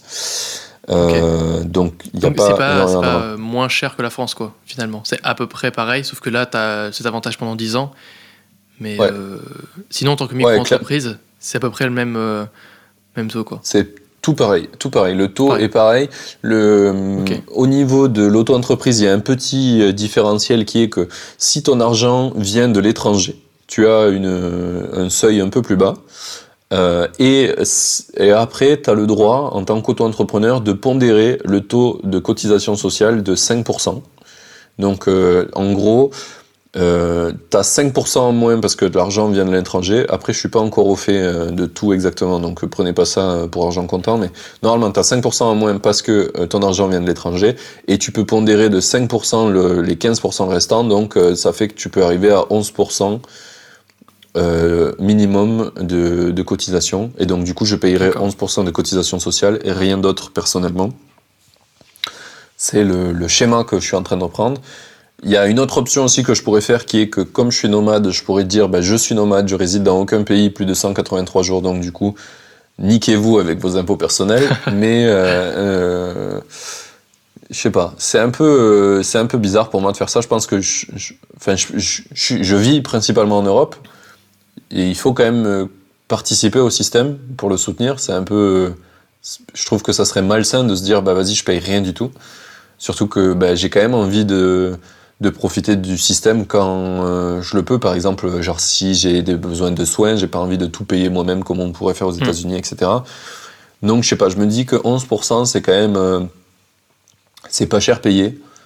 pendant 10 ans, après ça sera 35 et quelques, 40, enfin ça dépend euh, comment tu te payes, si tu es toujours en auto-entreprise ou pas, mais euh, ça monte, quoi, plus. Mais, euh, mais je trouve que 11% pendant 10 ans, c'est pas cher payé. C'est un, bon, c'est un bon deal. C'est acceptable pour moi de payer mm. ce montant-là et de cotiser et d'être soignable en Europe, quoi. Ouais, t'as raison, ouais. il faut bien, faut, faut le garder ça parce que quand tu vas aux États-Unis, les trucs qui coûtent des fois 50 000, 100 000 dollars, enfin, te faire un prêt pour juste te faire soigner, enfin, c'est terrible. Hein. Ouais. Clairement, clairement, ça me ferait très très mal au cul. de, pour, être, pour être grossier de faire ça. Euh, ok, putain, je viens de regarder, ça fait une heure qu'on discute. On n'est pas passé aux questions de la partie 2. Parfait. Parfait. Euh, du coup, du coup, euh, pour avancer un petit peu, donc on a parlé de tous les projets qui te rapportent, ça c'est pas mal. J'aimerais, en dernière partie de partie 1, j'aimerais qu'on parle un peu de, de, tes projets qui ont échoué, sur tout ce que tu as créé. Qu'est-ce qui, donne-moi un exemple de quelque chose qui a échoué et pourquoi ça a échoué, selon toi? Euh, ouais, j'avais lancé un site qui s'appelait euh, avec un ami. en fait, c'était un site où c'était un... on voulait tester l'affiliation Amazon. Et en fait le but c'était euh, simplement de faire l'affiliation sur euh, plein de jeux de société, donc des je sais pas des, je n'ai même pas de nom de société. Ça peut être je sais pas des, des Cluedo des La Bonne Paye n'importe quoi. Et c'est de les référencer les d'avoir un petit peu son, son Amazon des des euh, jeux de société. Et, du coup, on s'était un peu ouvert à tous les, euh, comment dire, tous les programmes d'affiliation. Donc, on avait testé avec King Joey, avec. Euh, je sais plus ce qu'il y a comme, comme en fait on avait vraiment testé tous les, toutes les marques et on a essayé de voir donc s'ils proposaient de l'affiliation donc c'était principalement Amazon et en fait donc on a développé ça pendant deux mois je crois donc on avait un site qui était super sympa avec un petit logo tu as une bonne identité de marque on avait le nom de domaine tout était parfait quoi. On avait commencé à référencer, euh, je pense, une cinquantaine de jeux. Euh, et en fait, euh, on a rencontré le problème qui est de pas trouver de trafic. Et en fait, il y avait personne qui venait sur notre site. Donc, je le publie un petit peu, sans vouloir trop saouler les gens. Et en fait, moi, la grosse problématique que j'ai toujours eu d'ailleurs, hein, c'est comment générer du trafic et comment faire en sorte que les gens bah, prennent conscience que qu'on a notre site qui existe et qu'il faut y aller, tu vois, etc. Et je pense aussi parce qu'on n'avait pas un site qui était comment dire En fait, c'est un, un, un, site qui est de niche et euh, que les gens doivent rechercher s'ils ont envie. Tu vois, c'est pas un site où tu vas te dire bon bah tiens le dimanche je vais checker euh, tu vois, pas du tout. donc euh, c'était pas du tout un truc de divertissement ou quoi que ce soit. Donc c'était vraiment des, gens qui étaient basés sur la recherche et du coup pour pour euh, se positionner sur la recherche Google, bah, c'était en année, tu vois, faut créer du contenu, ou faut créer des articles, créer des choses comme ça. Et au final, bah, ça a duré 3-4 mois, je pense, euh, on va dire cette aventure de société. Et après, on a arrêté parce que, en fait, on, voyait qu'à côté, Udemy, ça marchait très bien. Donc, en fait, euh, à quoi ça sert de continuer à dev un, un tool ou faire des articles, tu vois, alors que tu fais 300-400 euh, euros en formation Udemy, quoi. Donc, c'était un petit, un, petit, un petit projet sympa, mais problème, le trafic. Comment générer le trafic. voilà. Ok. Toi, tu as déjà lancé des sites un peu comme ça, de niche euh, oui, bah là, le, dernièrement, le, celui que j'ai lancé là pour Airbnb, euh, enfin, je l'ai pas encore lancé parce que j'ai juste fait un, mini POC pour voir si ça marchait, mais l'idée était de, de, du coup, c'est une problématique que j'ai vécue sur Airbnb. Euh, quand tu veux louer longtemps, Airbnb ils prennent énormément de thunes et euh, Hmm. c'est ni à l'avantage du, du loueur ni à l'avantage de celui qui loue parce que bah, c'est super bien pour de la courte durée, ça te protège beaucoup, mais quand tu fais la longue durée, c'est pas du tout pareil. Toi, t'aimerais euh, visiter probablement l'endroit où tu vas vivre pendant des mois. Euh, t'aimerais être en contact euh, avec le mec, pouvoir lui donner ton numéro, ton adresse pour se voir. Enfin bref, et tout ça, ça, ça marche pas forcément. En plus qu'ils prennent énormément d'argent pour pas grand chose pendant autant de temps, tu vois. L'aide est beaucoup moins présente qu'ailleurs que, que quand t'es en- sur une semaine ou sur deux semaines. Euh, et du coup, tu peux pas envoyer tes contacts dans Airbnb. Et c'est un peu relou, donc euh, faut, faut faire de la filouterie, parce que c'est un super moteur de recherche Airbnb. Et pour les annonces long terme, je pense qu'ils auraient un deal à faire du genre, euh, vous payez euh, Airbnb direct, enfin un fee fixe, tu vois, au-delà d'un certain, d'un certain nombre de jours. Mais bon, ils le font pas parce qu'ils ils font énormément d'oseille sur ça aussi, sur Mm. les nomades. Et du coup, bah, je Et me suis coup- dit, en fait, euh, moi, moi, j'ai envoyé, euh, j'ai déjà envoyé euh, par message mes contacts, euh, genre en le transformant en base 64, un truc de dev un peu, en expliquant aux gens comment le détransformer. Et ça, leur a fait- ça les a fait rire, en plus de, que ça leur ait plu et qu'on est arrivé à dealer comme il faut. euh, grâce à ça, hein, de se rencontrer, de visiter l'appart, etc. Et du coup, je me suis dit, ben, je vais faire un, un site qui permet de facilement envoyer son contact sur Airbnb par message avec un truc encodé. Et du coup, je vais ranker le site un petit peu pour qu'il se trouve facilement. Ça s'appelle BNB Contact. Euh, et euh, Ah. l'idée de la l'idée de la monétisation, c'est pour les loueurs. Euh, ben, eux, s'ils veulent envoyer des, des liens comme ça avec leurs contacts facilement, en fait, je rends le lien dispo que 10 minutes. Et si tu veux l'avoir lifetime, ton lien, ne plus avoir à le recréer à chaque fois, et ben tu payes en fait, tu payes un petit abonnement. Et, et voilà, Ah, mais en fait, c'est que tu, tu peux envoyer un lien dans la messagerie euh, de Airbnb, c'est ça Mais tu peux pas envoyer Non. un numéro de téléphone, Tu un truc comme ça. Tu peux, tu peux ni envoyer un lien, ni envoyer un numéro de téléphone, ni envoyer euh, rien du tout qui semble t'identifier. Donc moi, ce que j'envoie, c'est une séquence de trois mots. Et euh, je prépare un message euh, que l'utilisateur euh, qui veut envoyer son contact crée. Et dans ce message, il dit Type on Google BNB Contact and type my code, you will find my info. Et du coup, les deux personnes rentrent leur email chacun dans le formulaire, un avec le, code, euh, un avec le code, et je les mets en contact par email en direct. Ok. euh, et voilà. D'accord. Et donc là, tu es sur, euh, sur donc, le, le, le POC de ce projet-là et tu es en, train- t'es en train de chercher du trafic euh, à amener sur ton site. Quoi. Alors, j'ai fait le POC pour voir si c'était euh, si fonctionnel. Je vais aller le, le tester auprès d'utilisateurs. Là, je vais contacter des gens d'Airbnb. Une fois qu'il est fini, là, il manque euh, à faire un peu le front est pas terminé quoi. Il manque la, gateway de paiement et euh, à refaire la page de, de, vente un petit peu puisque là, j'ai juste fait le, le formulaire qui transforme le le qui crée le code et celui qui transforme le code en contact quoi, en prise de contact. J'ai fait la ça, maintenant il faut faire la page de vente. Et après recontacter les gens que, avec qui j'ai déjà eu des contacts sur Airbnb qui ont utilisé le système euh, base 64 avec moi et pour leur dire est-ce que ça les intéresserait de pouvoir faire ça quoi. Euh, voilà, donc du coup, euh, du coup, c'est ce que je fais sur ce projet-là, et j'essaye un peu de faire des petites, des petites niches comme ça. Je teste des trucs. J'avais testé aussi sur LinkedIn de faire des statistiques LinkedIn où je me suis mangé les dents parce que bah, technologiquement, tu reposes sur ce que fait LinkedIn sur son front puisqu'ils n'ont pas d'API et du coup, Mm. enfin sur le site pour ceux qui comprennent pas front, euh, et du coup, bah, ça cassait tout le temps et j'ai arrêté de le maintenir. Faut que je le down. euh. Il y a des gens qui vont toujours dessus, qui essayent de se connecter, mais C'était une extension, hein c'était une extension Chrome, je crois, c'est ça? C'est ça, c'est une extension Chrome avec un petit site web qui euh, récupère tes stats quand tu postes sur LinkedIn. Et, euh, et je suis un maker sur Twitter qui fait la même chose pour Twitter, où il a un vrai produit qui marche. Enfin, il est à, là, il est à 1500 euros de MRR, tu vois. C'est trop bien. Mm. Et à un moment donné, il a parlé de LinkedIn et j'ai dit, vas-y mec, bonne chance. Et il a répondu, ah ouais, non, c'est dead. C'est dead, il n'y a pas d'API, je vais pas le faire. Ouais, ouais, c'est sûr, c'est problématique. Ouais. Peut-être un jour ils vont le- l'ouvrir, hein, leur API, mais enfin, j'y j'y crois pas trop. Je sais pas. Ouais, non, non. Je pense que. En, en vrai, je pense que c'est un peu comme Twitter. Pendant longtemps, ils n'ont pas compris ce qu'ils faisaient. Sais, leur- c'était quoi leur business, etc. Là, je trouve qu'en ayant Mm. racheté Get Revue, euh, en ayant parlé de, de la créateur économie et de faire des trucs pour aider les créateurs, je pense qu'ils ont vraiment enfin compris qui était leur utilisateur. Et ça va, ça va tout casser, je pense, Twitter dans le futur, euh, pour nous en tant que créateurs.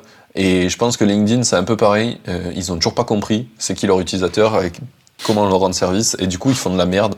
Parce que bah, c'est dur quand tu sais pas euh, qui sont euh, tes vrais utilisateurs, qui seraient prêts à payer pour ton produit, etc. Donc je pense que ça viendra un jour, mais. euh, et ils ont des, ils ont des sous, donc Mm. ils ont le temps de, de trouver, mais, mais voilà, pour le moment, c'est pourri. euh, c'est- ils répondent pas vraiment aux besoins des gens. et- Mm. Ça viendra, je pense. C'est Contrairement aux boîtes françaises, quand tu te lances et que t'as pas le. Enfin, le. Tes, tes fonds, ils descendent vite. Eux, c'est quand même une boîte américaine qui ont levé beaucoup, qui ont eu beaucoup d'argent. Et... Ouais, puis après, Et- ils ont quand même aussi des gros canaux euh, pour gagner de l'argent avec leur, euh, leur, leur, euh, outil de promotion et tout. Enfin, c'est quand même. euh, ils ont encore euh, largement de quoi venir. Oui, oui, c'est ça, c'est ça. Ils ont, ils ont largement de quoi venir, même s'il y a beaucoup de gens insatisfaits sur LinkedIn. Ou peut-être, peut-être à un moment donné, ils se feront détruire par quelqu'un qui va faire le LinkedIn bis. euh, on verra. Un peu mieux. J'ai vu qu'il y avait plein d'alternatives qui essaient de se créer, mais personne a, a la notoriété de LinkedIn, quoi, pour le moment. Ouais, LinkedIn, c'est vraiment la référence euh, B2B, quoi. Donc euh, là, franchement, je pense qu'ils ont créé une marque qui est quand même assez ouf. euh, difficile de, de la détrôner, je pense. Ouais, ouais, ouais, clairement. clairement. Après, je pense que tu peux grossir sur leur dos. Ça, ça peut être, euh, ça peut être envisageable, quoi. Mais bon, euh, ça veut dire scraper toute leur base de données, euh, Ouais. etc. Ils vont pas être contents. Ouais, c'est ça. Ils sont assez, assez regardants sur ça. Moi, je sais que rien que le projet qui allait. Enfin, mon extension qui allait scraper tes données, il me l'a bloqué assez rapidement, quoi. Hmm. En plus de ça. Euh, du coup, on va attaquer les questions de partie 2. C'est quoi les objectifs avec tes projets? C'est quoi tes objectifs avec tes projets? Pourquoi tu fais tes Euh, projets? je je dirais en gros, l'objectif principal, moi, c'est de, de bosser un petit peu euh, de manière toujours asynchrone, c'est-à-dire faire quelque chose qui, euh, après, se dissocie de mon temps. Donc, euh, quand je vais faire une vidéo YouTube, bah, je vais me dire, euh, bah, elle est dispo H24 après que je l'ai faite. Et donc, les gens peuvent la consulter euh, quand ils veulent. Quand je vais faire, euh, je vais essayer par exemple de rédiger pourquoi pas des articles, des choses comme ça. En fait, j'ai toujours essayé de faire en sorte que mon, que mon travail soit euh, dissocié de mon temps. Alors, ça veut pas dire que je vais totalement arrêter tout ce que je peux faire en live, mais euh, essayer au maximum d'avoir justement ces, ces, revenus, on va dire, ou ces projets qui soient bah, dissociés voilà, de mon temps. Et du coup, en fait, ma, ma stratégie un peu pour ça, c'est de travailler un peu sous forme de bloc. Donc, j'essaie de faire euh, un bloc. Donc là, pendant, par exemple, euh, euh, au tout début de mes études, j'avais fait un bloc pendant, pour Udemy pendant deux ans. Donc, j'ai bien travaillé sur Udemy. Je vais vachement délaisser ma chaîne YouTube à ce moment-là. Donc là, c'était mon gros bloc Udemy. Là, ça s'est bien consolidé. Et là, depuis, j'en ai pas trop, enfin, je l'ai pas trop retravaillé. Là, en ce moment, je suis en train de faire mon bloc YouTube, où là, je vais essayer de re- rebooster ma chaîne YouTube principale, parler autour des finances et tout.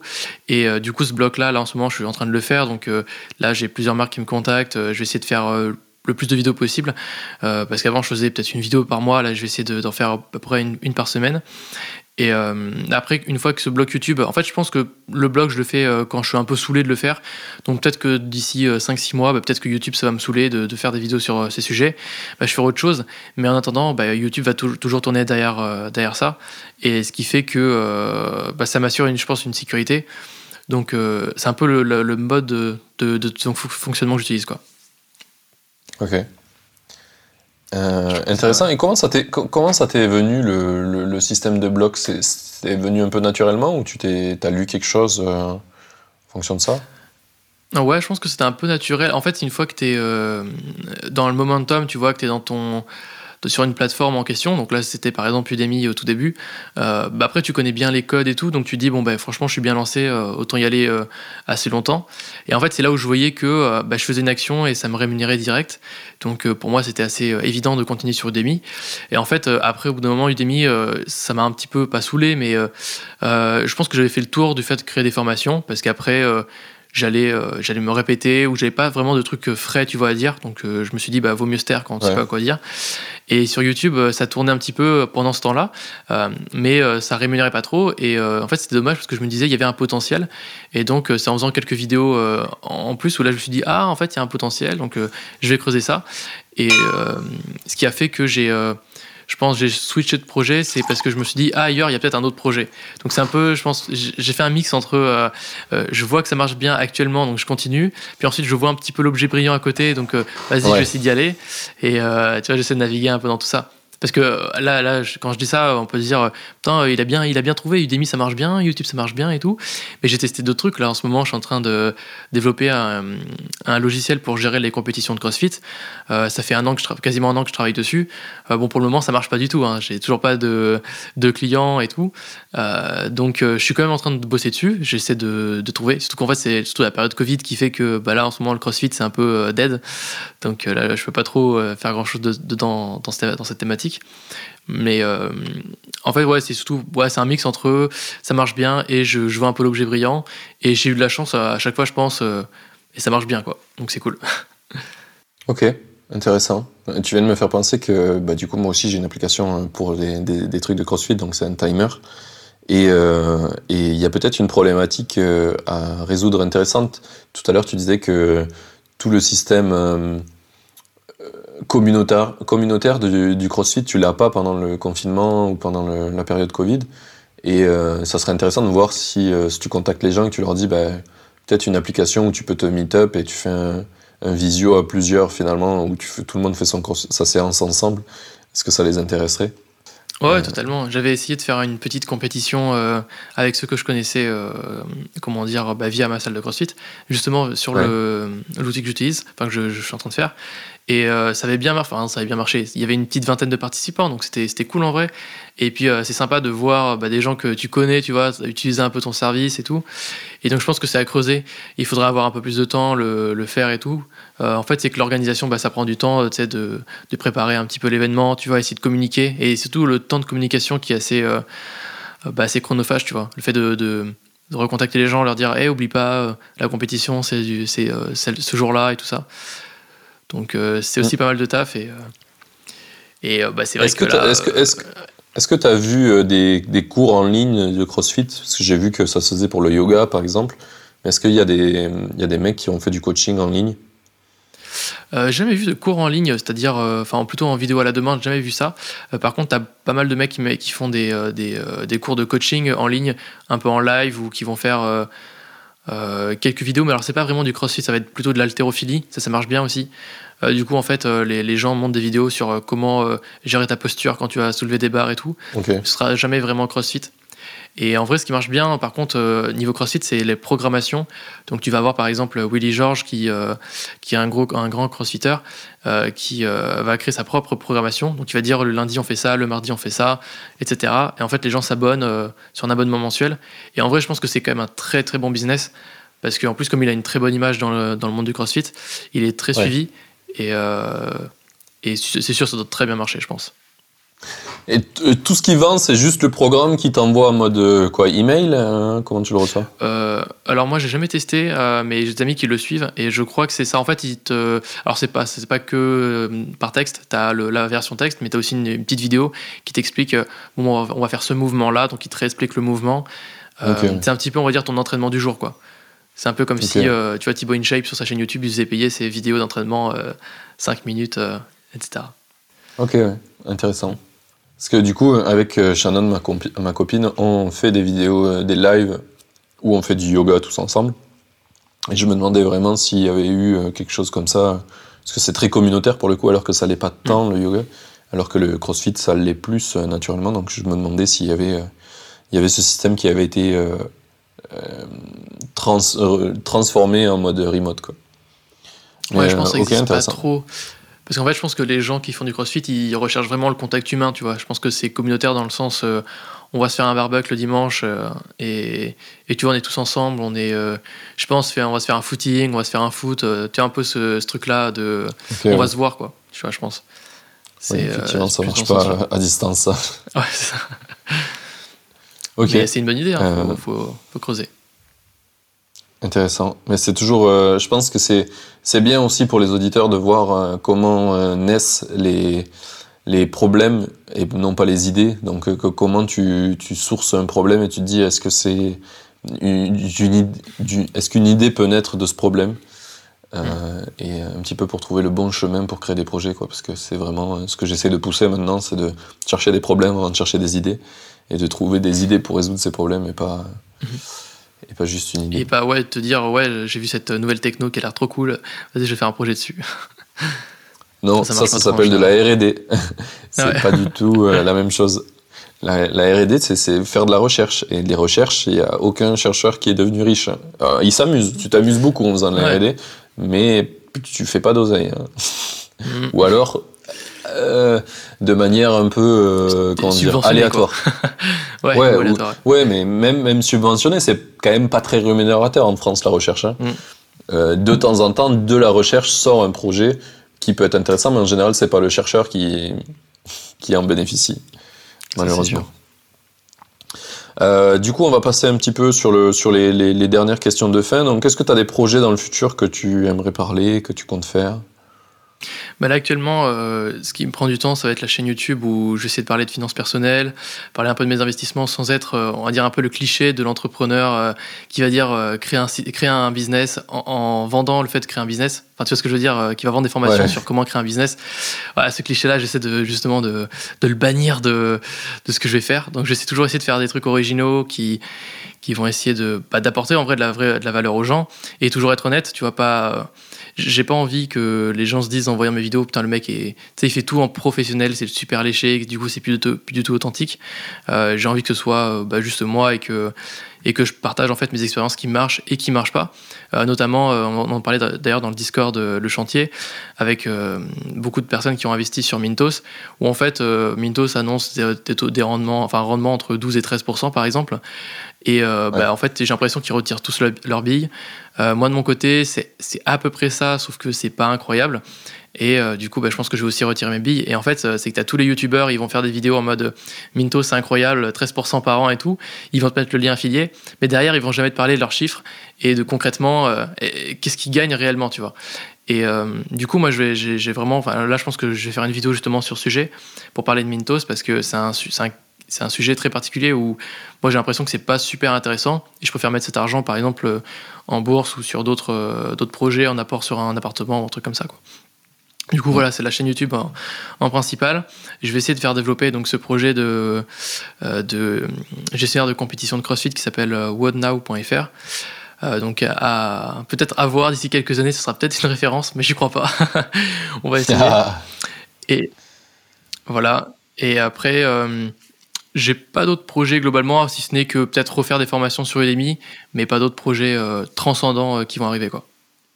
Ok, intéressant. C'est vachement intéressant ton point sur MindOS euh, et sur la, transparence parce que c'est vraiment un truc qui manque des fois sur YouTube où tu as. Dès que c'est affilié ou quoi, ou qu'il y a une affiliation possible, tout le monde donne le meilleur et puis t'as pas les, mauvais côtés. moi, je l'ai ressenti comme toi sur Mindtos. Ben, c'est bien, j'ai 12% de revenus, mais euh, j'ai 140 euros de, d'argent in recovery. Donc en fait, euh, j'ai fait 3%, euh, moins les frais MindToS, j'ai fait 0%. Quoi. Ouais, ça. et, l'argent est bloqué pendant, je sais pas, 10 mois, un truc comme ça, le temps que les prêts se terminent. Donc c'est super long. C'est ça. Mm. Et non, mais c'est vrai qu'il faut, faut, être objectif et tout. Et puis. Euh, ouais, c'est ça, faut être authentique, je pense. Euh, en plus, c'est ce qui va arriver. Je pense que les, gens vont s'identifier euh, avec ceux qui, qui sont bah, normaux, tu vois, qui vont partager des expériences, positives comme négatives. Et ça fait aussi que bah, ça donne de la richesse, parce que si tu fais que des trucs positifs en mode ça marche, ça marche, ça marche, je sais pas, ça fait un peu, ça fait un peu trop vendeur de rêve, tu vois. Donc, je pense que c'est bien aussi de montrer les échecs. Et ça finit en vendeur de tapis, et puis. et après, ça roule en, en, en Lamborghini, tout ça. Trop bien. hey, jeune entrepreneur. Ouais, oh là là, terrible. Mais tu sais que, euh, improbable euh, mais hors sujet, euh, ce mec fait plein de vidéos et il a fait des clips de musique. Et enfin, il a trop bien surfé sur son buzz. Enfin, très très ah, fort. Suite à, son buzz, il a fait des clips de musique? Oui, oui, qui font beaucoup de vues. Et mais je crois qu'il a été, il me semble qu'il a été condamné, non, pour j'avais vu dans un journal local, je crois qu'il a été condamné à, quelque chose parce qu'il incitait les gens à je sais plus trop quoi. Faudrait que je vérifie mes sources. Euh, ouais, ouais, ouais, Mais euh, en fait, oui, il a été, alors pas condamné, mais en tout cas, il a été mis en, un peu face à, la justice, face à son caca, quoi. ouais. et, et en fait, du coup, il a dû publier sur ses réseaux sociaux et sur YouTube un truc comme quoi, en disant que ben, il était potentiellement un arnaqueur, quoi. Mais, euh, mais du coup, ah il a. Ouais. Euh, il, il a surfé sur ça aussi. Et donc, il a fait une vidéo en mode je suis un arnaqueur sur YouTube, mais un arnaqueur bienveillant. Et il vaut mieux me donner euh, votre argent à moi qu'à à, à quelqu'un d'autre. Ah ouais. Enfin, très très drôle. J'ai été choqué. J'étais là, je fais mais. pff, en vrai, il est bon en marketing. Enfin, il a, il a su comment bien surfer sur la vague, quoi. C'est fou. C'est ça, c'est ça, c'est ce que j'ai trouvé très euh, très beau dans euh, dans ça, c'est qu'en fait des fois il y a des mecs qui font des trucs totalement absurdes et euh, et en fait ça permet de te lancer, tu vois. C'est l'histoire de Maxence, par exemple le, le chanteur, YouTube. je sais pas si Ouais. tu connais. Ouais, YouTube, chanteur, il fait plein de trucs, mais il s'est lancé parce qu'il allait faire de la merde à, à La France a un incroyable talent, où il a, il a dit qu'il était, c'était quoi euh, En gros, qu'il détruisait les musiques. C'était ça son Ah, mais talent. il était pas, euh, il était pas connu avant ça? C'était ça son. euh, Ouais. Ah ouais, d'accord. Ah ouais, ça, ça l'a fait exploser. Ça l'a fait exploser. Ok, ah, je pensais qu'il avait déjà fait son contenu un peu, tu sais, cloud. je sais pas comment on appelle ça, des chansons un peu en cloud, quelque chose. C'est en gros le fait d'avoir sa voix. Enfin, s'il a une voix un peu spéciale dans ses clips musicaux. Ah, d'accord, oui, oui, oui. Oui, Il je y a vois. un type de musique. Euh, euh, ben, pour ça. en fait, il est passé deux fois, je crois, à Incroyable Talent. Et euh, la première fois, il était vraiment pas du tout connu. La deuxième fois, il était un peu plus connu déjà. Ça, parce qu'il avait fait le buzz la première fois. Du coup, c'est pour ça qu'il y est revenu. Et euh, ça a bien marché. Et là, je vais interviewer euh, un mec qui s'appelle Théo Lavabo, que tu as dû voir passer aussi, qui a fait la même chose. Ah est Sur la incroyable. Ouais. Enfin, la France a un incroyable talent. Euh, ouais, alors je sais plus si c'est La France incroyable talent ou si c'est une autre émission, mais pareil, il est passé euh, en faisant une musique qui a vraiment euh, genre euh, entrechoqué et tu vois les gens un petit peu. Et du coup, il a buzzé là-dessus. Il est revenu dans l'émission, euh, dans la même émission un an plus tard, il a rebuzzé là-dessus. Et maintenant, il, il a des, des musiques qui font qui font pas mal de pas mal de vues, enfin pas mal d'écoutes et pas mal de vues quoi. Et du coup, il Ah a être, il a un début de carrière. Euh, qui, Ok, qui- ah oui, qui c'est sa Et- musique peut-être euh, Chipola, Chipolata. Chipolata, ouais. C'est. Chipolata. Et, et je trouve que c'est génial euh, ce- cette idée, euh, cette façon d'entreprendre, qui est que tu arrives à te dire bon bah ok, je vais commencer avec un truc bidon, mais on s'en bat la race. Dans, dans 5 ans, tout le monde aura oublié peut-être que j'ai fait le couillon à une émission de télé, mais en tout cas, ça va m'aider grave à me lancer. Euh, Mm. Et je vais gagner du temps parce que si tu fais le, le cheminement normal, ben ça, ça met du temps. Et souvent, ce qui va te faire grandir d'un coup, c'est euh, t'as fait une bonne vidéo qui a fait du buzz, euh, parce qu'elle était au bon moment ou parce que quelqu'un en a parlé. Mais c'est toujours une histoire d'un moment donné, le truc a buzzé. Euh, Ou alors tu mets, euh, si tu buzzes jamais, ben, tu vas mettre des années à, avoir euh, Ouais. beaucoup de vues, quoi. Et du coup, autant, autant jouer le jeu du buzz et essayer de faire un truc euh, un, peu, un peu fun euh, et, et que tu kiffes. euh, Parce que je pense que Maxime, euh, Ma- Maxence, pardon, il a kiffé aller massacrer une musique devant tout le monde. Et euh, Théo, pareil, il a, il a kiffé aller chanter ces, ces trucs qui, qui le font bien rire devant tout le monde, tu vois. Et en plus de ça, ça fait le buzz. Donc je pense que c'est un bon, c'est un bon truc. Ouais, c'est un bon moyen. Après, il faut vraiment assumer. Hein, tu vois, faut se dire, euh, est-ce que dans 5 ans, si quelqu'un euh, vient, vient m'en reparler, est-ce que j'assume, tu vois? Ouais, ouais, aussi, ouais. euh, Clairement. Ouais. Clairement, mais bon, je trouve ça intéressant, c'est pour ça que je veux, je veux l'avoir dans le, dans le podcast, parce que je pense que c'est un très très bon feedback. Euh, Et bien, on va passer à mes questions finales, puisqu'on on traîne, on traîne, on traîne, on discute, et euh, la discussion est super intéressante, mais au bout d'un moment, les gens, ils vont en avoir marre. c'est clair. Ça fait combien de temps là? J'ai pas vu. euh, Là, on est à 1h25, quelque chose comme ça. Oh là là. Euh, du coup, euh, je pense qu'on a fait pas mal le tour sur euh, les questions. Donc un peu pourquoi tu fais pourquoi tu fais ça. Là, on va dire, on va passer à la question. Qu'est-ce que tu aurais aimé qu'on te dise avant que tu te lances dans tes projets? Hum, moi, là, je pense que ce que j'aurais aimé qu'on me dise, euh, plus tôt en tout cas, c'est le fait, ce que je disais au tout début de l'épisode, c'était le fait de pouvoir collaborer et le fait que l'échange, c'est la clé et que. Qu'il faut vraiment aller chercher les opportunités, aller chercher les, les rencontres, les contacts. Et en fait, c'est dans les rencontres, les discussions qu'on apprend euh, tellement. Et euh, je pense que c'est depuis que je suis plus, enfin, j'ai la sensation d'être plus communautaire, on va dire, euh, que j'ai beaucoup plus appris. Et aussi, il faut pas du tout avoir peur de poser des questions, tu vois, des questions bêtes. des fois, enfin moi, par exemple, tu vois, en fiscalité, j'y connaissais rien, en, entreprise, j'y connaissais rien. Et des fois, je peux poser des questions, mais mes connes, mais par exemple, c'est qu'est-ce que la TVA ou alors comment est-ce qu'on récupère la TVA Enfin, après, là, c'est des questions un peu plus techniques, mais où là, je donne des exemples précis, mais essayez de poser des questions des fois bêtes. Et puis, en vrai, il n'y a jamais de questions bêtes, c'est toujours des questions qui vous permettent de, de, de gagner en, en connaissance. Donc, moi, je dirais que le, les, points qui m'auraient le plus apporté, c'est le fait de dire que collaborer, c'est la clé, et aussi que, qu'il faut échanger, contacter, euh, discuter. Et, euh, et, si vous ne si vous connaissez pas des gens qui sont entrepreneurs dans votre, euh, dans votre entourage, allez chercher des gens qui sont entrepreneurs, peut-être sur Internet, discutez avec eux, faites des petits, des petits groupes de discussion, des WhatsApp et tout, et peut-être prévoyez des... Rejoignez le chantier. et rejoignez le chantier, évidemment. prévoyez de faire des calls avec des gens et tout, et c'est, c'est, c'est tellement nourrissant en vrai. En tout cas, pour le monde de l'entrepreneuriat, je trouve que c'est très enrichissant. Ouais, bah, c'est vraiment un truc qui est oublié des fois quand tu te dis bah, je me lance en indépendant. En indépendant, ça veut pas dire tout seul. Tout seul, c'est une bêtise parce que tu vas ramer des années sur des trucs où tu aurais parlé 5 minutes avec un mec qui t'aurait dit bah, moi je fais comme ça et tu aurais fait Ah, ah oui. et, c'est fou. C'est fou. Euh, pour l'application de CrossFit euh, Captime, euh, pareil, tu vois, je la vends deux balles et il y a plein plein de gens qui la téléchargent et qui sont super contents mais en fait, c'est deux balles et après, euh, c'est plus rien. Et il y a pas longtemps, je parlais avec un mec qui m'a dit, mais si les gens, ils te mettent 5 étoiles et que tu as des téléchargements, il me dit, mais fais pas ça. Pourquoi tu la vends 2 euros? 2 euros à tout jamais, mais c'est peu cher payé. Fais un truc euh, avec un abonnement, même si c'est 2 euros par an. Tu seras largement plus gagnant. Et je dirais, putain, je suis con. c'est fou. Et du coup, tu as changé ça? Tu as mis un abonnement, du coup? Je vais, je vais le changer, ouais. Je vais le changer. Ah, je suis en train de, de faire des trucs dans l'app, mais ouais, ouais, je vais le changer. Mm. tellement mieux. exactement, exactement. Donc, euh, donc voilà, je suis très aligné avec, euh, avec ce que tu dis. Euh, et du coup, une, ta citation préférée? Alors j'en ai deux. Enfin j'en ai une qui me fait vachement rire, qui s'appelle, enfin qui est Pierre qui roule n'amasse pas mousse. Parce qu'en fait, cette expression, à chaque fois que je la dis, personne comprend le, sens de cette expression. Donc moi, ça fait toujours, toujours rire de, bah, de la réexpliquer en fait. Et souvent, les gens ils vont se dire Pierre qui roule n'amasse pas ça veut dire en gros que, que tu gagnes jamais d'argent. Enfin non, en fait, ça dépend. Il y a certains, ils vont. Enfin, toi, qu'est-ce que par exemple, toi, tu, tu en comprends de cette expression? Ouais, je sais pas, à première vue, je pense que l'idée première, ce serait de dire bah, un truc qui avance, ça, ça, ça fait pas forcément d'effet cumulé. En gros, ça fait rien de spécialement plus gros, quoi. Ça...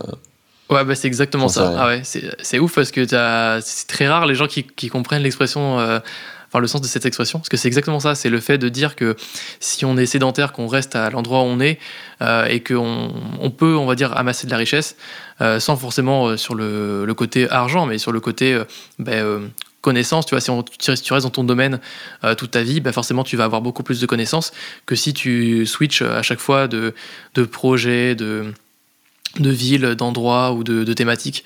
Euh, et du coup, rester dans sa même thématique et de creuser dans sa thématique, bah, ça te permet d'amasser de, la mousse. Voilà. Et euh, je trouve que c'est marrant parce que bah, les, les, gens, chaque fois, bah, ils comprennent jamais cette expression. Et bah, du coup, bah, tiens, mauvais exemple, tu, tu connaissais, tu comprenais l'exemple. Et euh, l'autre citation que moi je kiffe bien aussi, qui est euh, euh, Un tien vaut mieux que deux, tu l'auras. Et ça, c'est une expression que mon, père me disait. Et ça, elle est tellement vraie. C'est qu'en fait, je préfère largement avoir. Alors, pour, pour expliquer un petit peu cette, expression, ça veut dire quand on vous propose par exemple un projet, bah, vaut mieux que la personne euh, vous dise, euh, bah, au lieu de vous dire, euh, bon, bah, je vais te payer 500 euros tout de suite ou je, ou je vais te payer 1000 euros demain, bah, moi je préfère prendre les 500 euros tout de suite parce qu'au moins je suis sûr de les avoir, alors que les 1000 euros demain, bah, c'est moins sûr. quoi. Et donc si vous voyez des gens qui vous disent, viens, on s'associe dans un projet, j'ai une super idée, ça va trop bien marcher et tout, ou euh, je te prends en freelance et je te paye, euh, je sais pas, 300 ou 500 euros la journée, ben moi je préférerais prendre le freelance parce que le, le peut-être dans 3 ans euh, ça, ça, entrera en bourse, ben j'y crois pas trop, tu vois.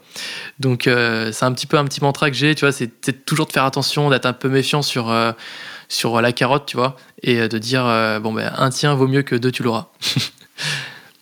Je sais pas si tu as pu l'expérimenter aussi, ce, ce cas-là. Ça, dépend, je pense qu'il y a des choses où euh, l'investissement est intéressant, mais il faut, toujours prendre en compte qu'il y a un risque, et je pense qu'on est très mauvais à évaluer le risque. Donc du coup, il vaut mieux souvent faire euh, ce que tu dis, de prendre le, maximum dès qu'on peut.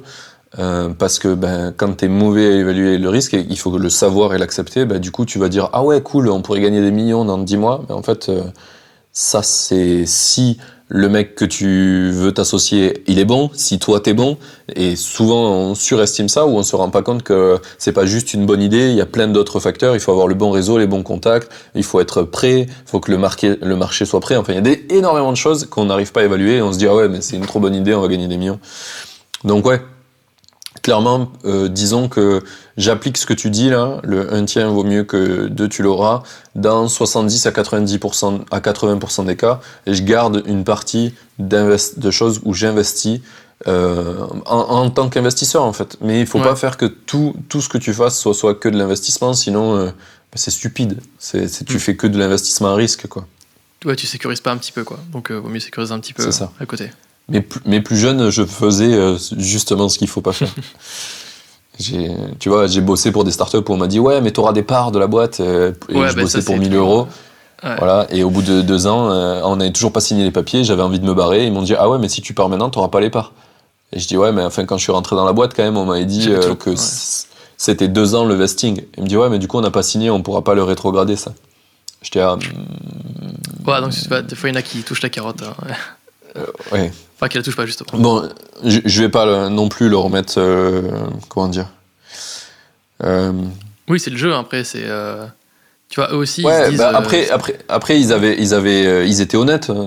C'est vraiment le, le, truc, mais du coup, j'ai perdu dans ce, dans ce cas-là. Mais après, bon, je suis arrivé à gagner d'autres choses dans, dans, dans l'échange avec eux, puisque ben, j'avais bossé comme freelance et j'avais des comment on dit, des garanties de mon côté qui ne savaient pas qui, que j'avais. Du genre, euh, quand tu bosses en freelance, eh ben, tout ton, toute ta propriété intellectuelle, quand tu codes, t'appartient par défaut, sauf si tu, as, si tu as signé quelque chose qui dit que tu la cèdes. Et du coup, quand je partais, c'est moi qui avais fait tout le, tout le projet de la boîte depuis le départ. Et du coup, je leur ai dit, bah, en fait, là, j'ai envie de partir, vous voulez pas me donner mes, mes 1% de la boîte comme je devais les avoir? Je dis, bah, du coup, je veux du cash. Ils m'ont dit, non. What the fuck Je dis, bah en fait, euh, tout m'appartient, tout, tout, le code base du projet m'appartient, donc si je pars, je pars avec. Ou alors, vous me donnez un peu de cash pour euh, compenser le fait que j'ai pas pris d'argent au début parce que ben, on devait lever des fonds et que c'était compliqué, que je prenais 1000 euros par mois, et le fait que j'ai pas eu mes 1%. Et du coup, j'ai pris 10K. Ah, d'accord. Et ça, c'est. Ça, ça, fait. Ça, tu viens de préciser, parce que je savais pas qu'on était propriétaire euh, de, de, son code. Et beaucoup de gens l'ignorent. Hmm. Oui, alors euh, normalement toutes les boîtes un peu structurées te font signer un accord qui dit que tu lègues tout ton code, et des fois même un accord qui dit que tu lègues ton code même quand tu travailles pas pour eux. Ça, il faut pas signer parce ah que sinon ça veut dire que tes, side projects. Il y en a plein des gros groupes, c'est 100% de ton de tout le code que tu produis. Euh, ils, par défaut, ils mettent ça, c'est des, fous furieux. Euh, mais, euh, mais après, les startups en général, ils disent juste pendant tes heures de travail ou, ou sur la machine qui te file, si hmm. tu en files une, donc faut faire attention. Mais euh, voilà, et il y a plein de petites boîtes qui le font pas. Et plein de développeurs qui se font saucer euh, au maximum et qui le savent pas, et c'est dommage. Donc j'en parle, euh, moi, le plus possible.